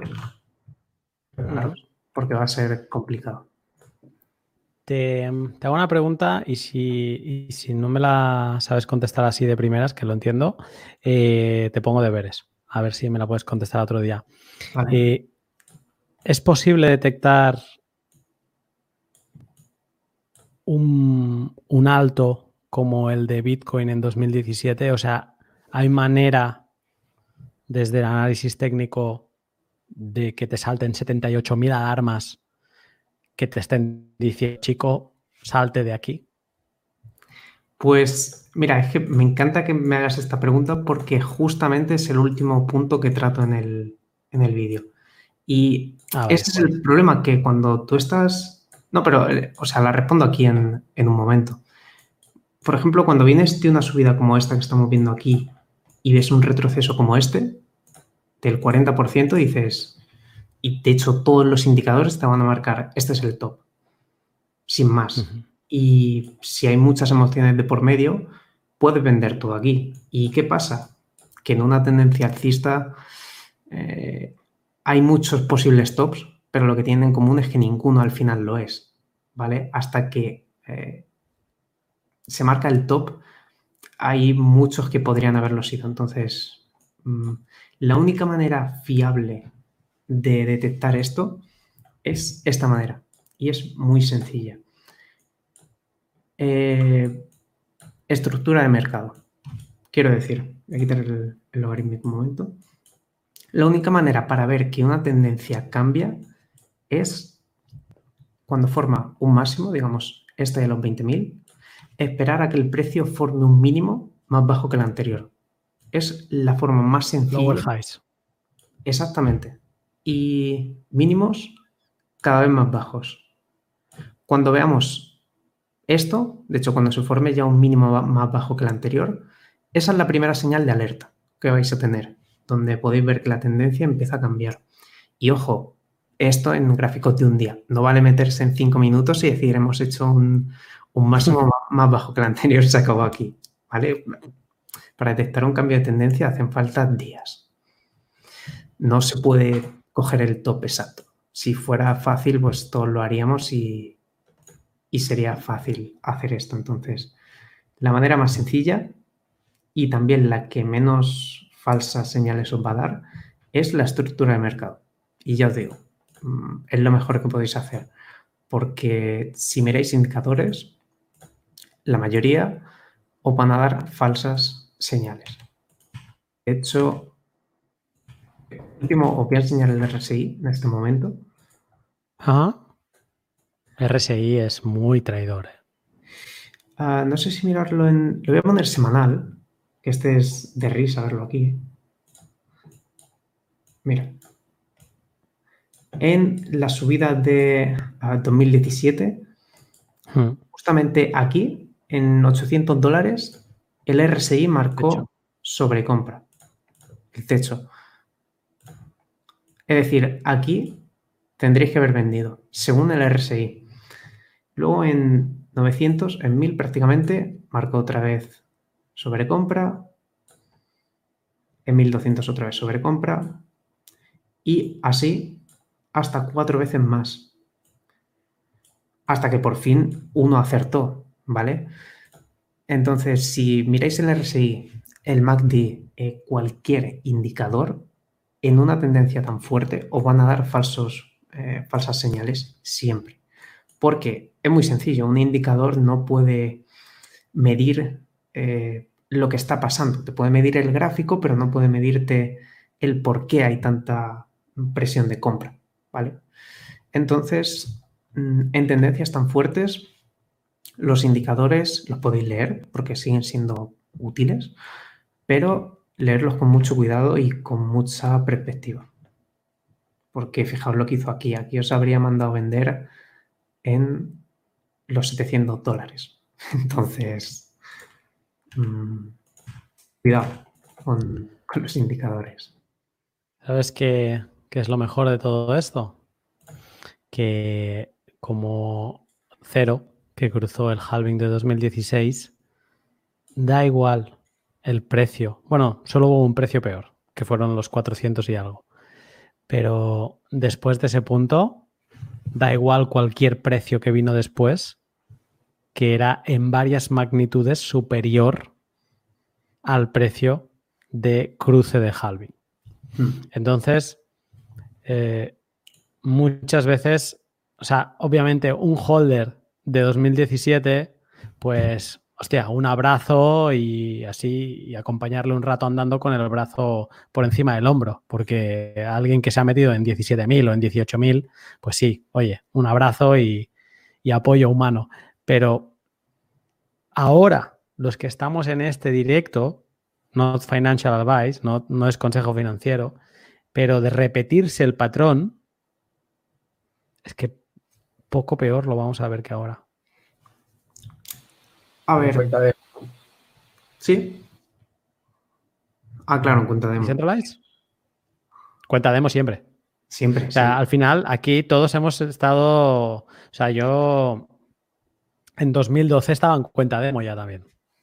Aquí todo lo vivimos en cuenta demo. Como se diría en inglés en paper trading, ¿no? No es. ¿Ah, sí? Estamos trading en papel, no, no con dinero de verdad, ¿no? Y nada, bueno, a ver, yo no soy mucho de recomendar mmm, precios, pero uh, yo personalmente ahora mismo no compraría porque respe respecto a los precios que yo he vivido, yo, a mí ahora mismo 9.000 me parece alto. Obviamente, eh, no con lo que se puede venir, porque este ciclo de expansión podría ser enorme. Pero yo personalmente ahora no, no compraría, pero por mi gestión de riesgo simplemente. Entonces, eso. Eh, si empezamos una, una, etapa alcista ahora, eh, os importe o no el precio, yo creo que es muy necesario tener una gestión de riesgo como mínimo. Así que nada, por mi parte, yo creo que el precio está discutido el día de hoy. No sé qué pensáis. Que me da, me dio igual el día que caímos a los 4.000 dólares hace dos meses, el 13 de marzo, no hace ni dos meses. Mm, estos días que he estado trabajando con Arcad non-stop, no me he dado cuenta, me, lo dijeron amigos no coiners, oye, Bitcoin ya no está en 10.000, lo ha bajado. Ya, digo así. eh, mm, como hemos dicho varios de aquí, Sergi, Decentralized, me da bastante igual el precio. O sea, realmente. Está muy bien soñar despierto que Bitcoin tiene tal poder como para valer 200 mil dólares. La pregunta clave yo creo que es, llegados a ese punto, y mira, la voy a hacer a todos, yo, yo os la contesto. Para que Cero luego no me tire pullitas de que no contesto las preguntas. Em, llegado a 200 mil dólares, ¿venderíais? Pongamos más de, no, el 80% de vuestros bitcoins. Eh, yo creo, porque nunca digas no, que no. ¿Cero? Eh, a mí me interesa mucho eh, saber qué nuevos eh, o Pumps vamos a ver en este en este próximo rally, ¿no? Si es que hay un próximo rally, así como existieron las ICO, que nos, de, que nos depara el futuro, ¿no? Y ahí puede ser una oportunidad para poder incrementar la cantidad de bitcoins que tenemos. Vale, y ahora no me hagas trampa y contéstame la pregunta. no, no, 200 mil. Es que, ¿sabes qué? Muy rápido, como lo comenté en, en, otro... Pero rápido de verdad, ¿eh? Sí, sí, en otro grupo de chat que, que participo.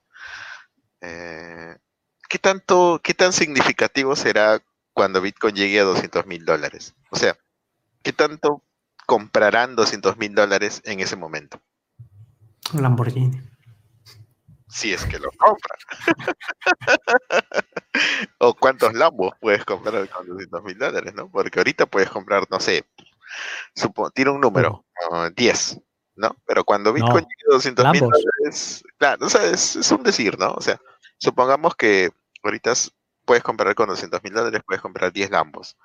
Pero cuando no. Bitcoin llegue a 200 mil... ¿Pero qué tenía? ¿Que es un Fiat punto o qué? ¿Cuánto será? No, o sea, ¿será no o sea, puedes comprar uno. máximo, máximo dos. 400 mil. Máximo. ¿no? Ya, digamos que compras dos, dos Lambos. Pero cuando Bitcoin ah, llegue no. a 200 mil, ¿qué tan relevante será? O sea, ¿qué estás diciendo? ¿Que cuando Bitcoin llega a 200.000 vas a poder comprar una rueda de Lambo o qué? No, pero a lo que voy es que a mí más me importa qué tanto pueda comprar con Bitcoin que, y qué, tan, que, qué tanto pueda valer Bitcoin frente al dólar. Sí, poder de compra versus mmm, valor dólar. Uh -huh. no, poder eh, adquisitivo versus valor nominal, ¿no? Monetario. ¿Cómo lo mides? ¿En base ah, a qué? Adquisitivo. Por adquisitivo. Si yo, por ejemplo, eh, gasto 0. Vida. 0, Vida de un mes. Claro, ajá, sí. ¿Cuánto gasto en Bitcoin mensualmente para poder subsistir? Si cada vez en el tiempo gasto vale. menos, para mí es más importante. Pusimos deberes a Immortal, obviamente hoy hay muchas emociones, muchas cosas, no lo vamos a comentar hoy. Semana que viene vamos a comentar gráfica, por favor, Inmortal, en relación al oro, que sería como algo bastante, digamos, mm, que se puede medir con Bitcoin en cuanto a, a pues, por ejemplo, al ratio stock to flow. Entonces, eh, semana que viene vamos a empezar a, a poner eh, hilo a la aguja eh, en este sentido. No te vas a ir de rositas cero con esta pregunta. Eh, vale, bueno, claro, Arcat, dale, Ah, no, Immortal, Immortal, dale, dale, dale. Tú sí, ¿no? Vamos, si tú vendes a, a 8000, o sea, quiero decir. No, vamos a ver. No tengo ninguna duda. Ya, 8 tú, tú eres, tú eres el, el figo de el figo de, de, de Bitcoin 2140, o sea, un vendido. A ver, eh, ¿cuánto, ¿cuánto habías dicho? El 80% de mi Bitcoin, ¿no? Sí, si venderías al menos el. Bueno, puedes decirme, no me digas un 79, ¿sabes? O sea, quiere decir que venderías una gran porción de tus bitcoins. Ah, ¿En qué precio? En 200.000. 200.000. Imaginemos que sea como un poco el top y que se sienta y se note. Eh, bueno, mm, yo creo que vosotros conocéis mi, mi, respuesta, pero sí, obviamente sí. Quiero decir, claro. eh, si, si, Bitcoin me puede comprar, eh, ya no hablamos de materiales, sino una vida mejor, eh, obviamente lo vendería.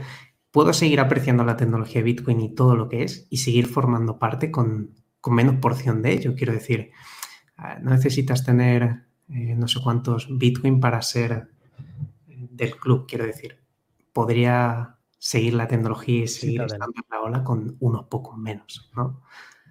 Y desde un sitio mejor.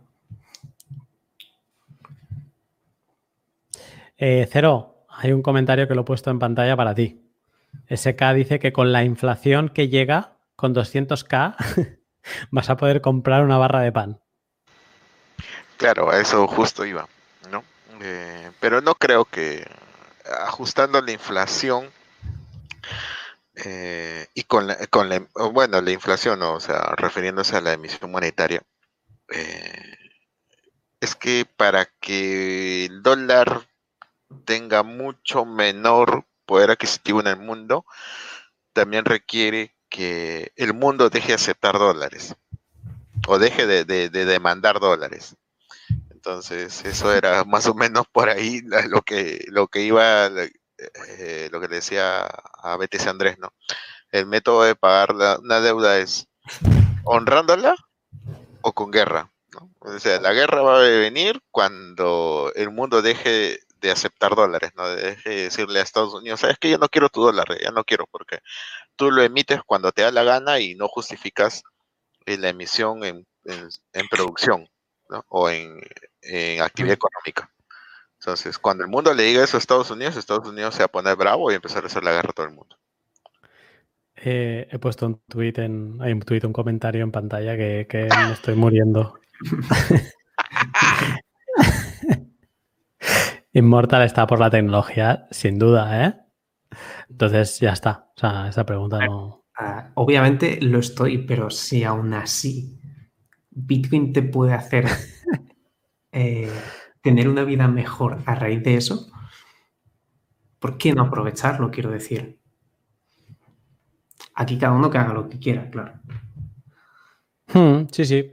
No, no, eh, que es. Eh, aquí está. Ahora hacemos risa y y que creo que no es mala decisión, obviando inflación, que es verdad que puede pasar como, a ver, yo no me creo cero que en, a cuatro años vista 200 mil dólares no signifiquen al menos un 80% del valor de lo que significan ahora. Mm, me cuesta de creer incluso con todas las expansiones cuantitativas que están habiendo. ¿vale? O sea, yo, si estamos hablando de 200 mil dólares en este periodo de entre halvings, a mí me cuesta creer que no, que no vaya a tener un valor significativo de lo que tiene ahora. Eh, yo entiendo que llegados a ese valor, haya mucha gente que sus Bitcoin decida venderlos a fiat esperando y puede ser bastante inteligente. No, que baje y voy a tener bastantes más Bitcoin y en el peor de los casos, pues habré perdido unos pocos. Ok. O sea, que no me parece. Otra cosa es yo, a nivel personal, cómo me voy a sentir en ese momento. Yo lo sé, yo he visto mis Bitcoin a 20 mil dólares y no vendí ni uno. Y mira que podría haber sacado mucha tajada, ¿eh? Porque vender en 20 mil y comprar, ya no te digo a 3 mil, pero comprar a 6 mil, casi que estás multiplicando por 3. Sí, ciertamente. Entonces, eh, pero no lo hice. Entonces, Mm, conociéndome, eh, creo que no voy a pensar en el halving de 2024. Voy a pensar, como decía Cero, a mucho más plazo. Quizá en el de 2032. ¿Qué pasó con toda la gente? ¿Qué pasó con aquel famoso tweet de... Es que ahora no me acuerdo cuánto importe era, quizá vosotros os acordáis, de un chico que había vendido sus Bitcoin a, a 8 dólares porque era, escribía como que era de locos el valor que, estaba tomando Bitcoin y que los había vendido. A ver, es que, lo malo de ese chico es que no conocía la, eh, la, gestión de riesgo. Quiero decir, no tienes por qué tomar una decisión de 0 o 100. En vez de vender todo, puede vender un 50%, un 20%, un 30%. ¿no? Quiero decir, no tiene por qué ser nunca un extremo de vendo todo o me quedo todo. No sé si, al menos yo como trader lo veo así. Y es que los extremos suelen ser, suelen ser malos. Yo hay muchas veces que eh, me he enfadado muchísimo conmigo mismo por eh, vender todo en una operación y luego el precio seguirá subiendo. Justamente lo contrario. Entonces, si Bitcoin llega a precios decentes, obviamente una parte de, de lo que yo tengo en Bitcoin pasaría a dólares o si no quieres decir dólares, eh, pasarse a una propiedad, a una casa, a... no sé si me explico, ¿no? Sí, sí. Eh, luego no tiene por qué ser todo un 100%, ¿no? Podéis eh, dividir, no tenéis por qué decidir o blanco o negro. en verdad, todo esto que estamos hablando es banal, porque como dice Hashoral de nuevo, que está sembrado, dice, pero es que Lunatic, tus Bitcoin de testnet no valen un pimiento. Y es verdad. O sea, nuestras cuentas demo en verdad no van a valer de nada. Eh, pero bueno, gracias Hashoral por, por recordárnoslo. Y, bueno, eh, después de toda la intensidad vivida, eh, creo que estamos llegando un poco al fin de este podcast de 2 horas 45 que a mí me han parecido 15 minutos. Y, y nada, os quería ir preguntando un poco un, resumen de, sensaciones. Mm, mira, voy a poner. Estamos ahora mismo en el 630.012. Lo quito porque no quiero obsesionarme de nuevo con los bloques. Sensaciones, decentralized. Ah, hemos pasado el halving, tu primer halving, por lo que ibas comentando esta semana. Sensaciones. Pues, a ver, eh, como comentaba hace rato, todo el tema de lo del halving está muy bien, porque pues es, un acontecimiento, ¿no? De hecho, lo publiqué por ahí en un tweet, es un acontecimiento y, como tal lo, lo, disfruté y lo viví sabía perfectamente que pasado el halving todo seguía y todo continuaba y es no pasa nada en el sentido de que era consciente y creyente de que la red ahí iba a seguir y que no se iba a caer y que no se iba a pagar y que los mineros no se iban a ir a todos a su casa. en ese sentido, pues ha sido así. Eh, ha sido divertido, ha sido intenso y sobre todo, bueno, todo esto siempre lo veo como un tema de ir aprendiendo. Que yo empecé en esto porque me gusta, soy curioso y cuando algo no lo entiendo, pues quiero saber cómo funciona. Y entonces, pues empecé precisamente con este gran grupo a investigar, preguntaba, me contestaba, gente maravillosa que hay en, aprovecho para hacer el comercial en el grupo de Telegram, tienen que meterse todos, porque la verdad es que se aprende, vamos, una barbaridad, una barbaridad. Yo creo que es una, comunidad donde todo el mundo está dispuesto a ayudar. No me he encontrado con alguien que, no, que no sea capaz de contestar una pregunta. Y, por eso me, gusta y pues el halving me ha parecido maravilloso como experiencia, como dices, el primero. Y espero estar en el segundo, en el tercero y, así hasta donde pueda. Qué bueno. Muchas gracias por la invitación. Y bueno, creo que Arca casi no ha hablado, pero eh, aprendido mucho de ti, Arcad. Quería agradecerte ahora que tengo la oportunidad porque eres ahí bastante tesonero, como diríamos en México. Gracias a ti, gracias. Me gusta compartir. Arcad, eres un monstruo y, lo sabemos y además en, en el grupo de Telegram de Bitcoin 2140 metes los hachazos cuando los tienes que meter, pero siempre es con... Con, amor. Con amor y, dando un poco pues tu visión de todo puramente, ¿no? Sin filtros y, cómo mm. crees las cosas. Eh, te he dejado de preguntar antes qué harías tú y aprovecho para preguntarte eso de qué harías tú si Bitcoin se va por las nubes y un poco tus sensaciones post. ¿Cómo, cómo estás? Em, Vale. Yo pasé esa subida y esa bajada demencial en viví la emoción y no vendí tampoco, no, hice ningún movimiento. Eh, pero fue bueno, fue bueno pasarlo, ¿sabes? Eh, de, sentir esa exuberancia eufórica y luego esa depresión. Digamos que el pasarlo me hizo limpiarme de todo eso, ¿no? Y ahora vivo Bitcoin prácticamente con cero emociones, ¿no? más emoción por, aprender, ¿no? Eh, yo siempre hago analogía con el oro, ¿no? Y el oro es una reserva de valor. Es una reserva de valor que tienes ahí cuando te hace falta. Pero hay, hay una cosa importante, si miro un poquito más allá de eso, es que, realmente te tener Bitcoin o tener oro, como antes se hacía, era una forma de tener poder. Entonces, la gente, la gente realmente, lo que yo veo es eh, en el pasado, las familias lo que hacían era que no, que aguantaban ese oro para las siguientes generaciones, pero con una forma de, preservar eh, eh, el, poder frente al Estado, ¿no? Que luego fuimos perdiendo. Y de alguna manera lo veo así, lo veo como un arma, aparte de dinero, lo veo como un arma de, de tener poder y que, y que el Estado no, no, digamos que no tenga tanta fuerza como por ejemplo tiene ahora.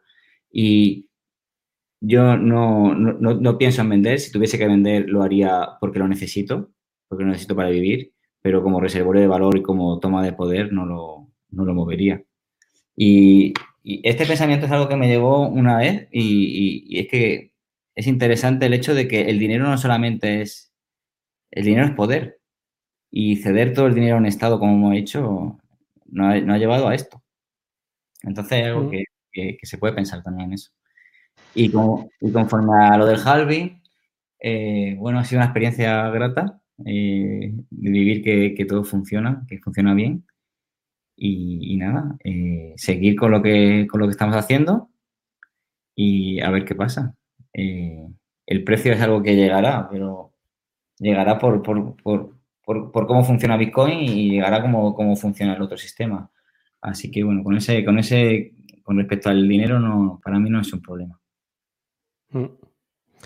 Inmortal se ha caído. Eh, cero. Sensaciones post tu segundo halving. Eh, un poco yendo hacia la línea donde está Arcad.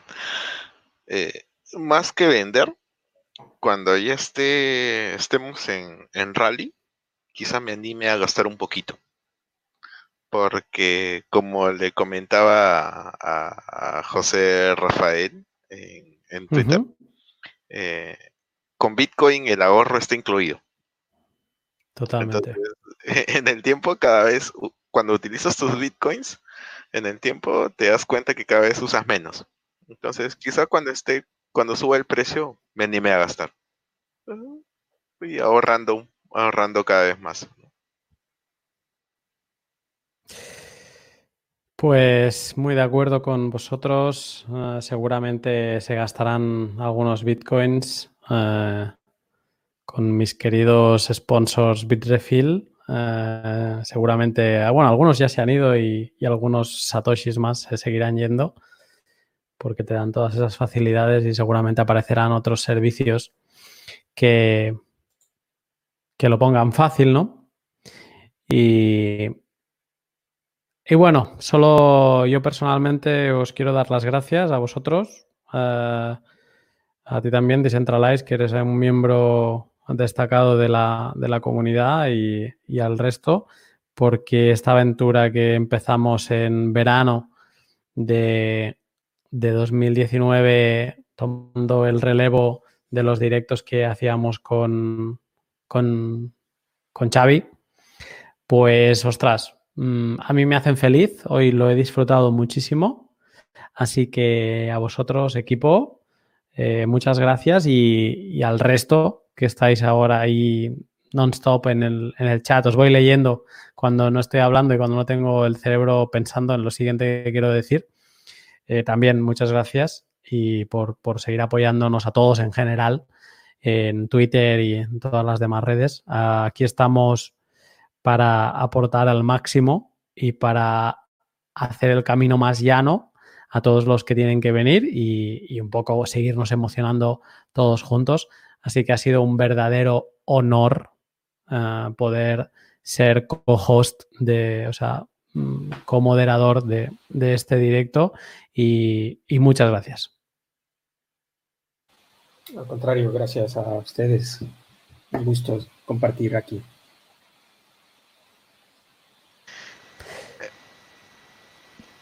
Sí, cero.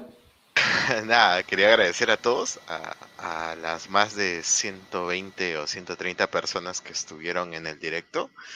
Eh, cada uno de sus comentarios los hemos estado leyendo eh, eh, y ha aportado mucho para el tema de conversación que hemos tenido hoy, porque hemos tocado minería, hemos tocado Lightning, eh, política monetaria, libertad financiera.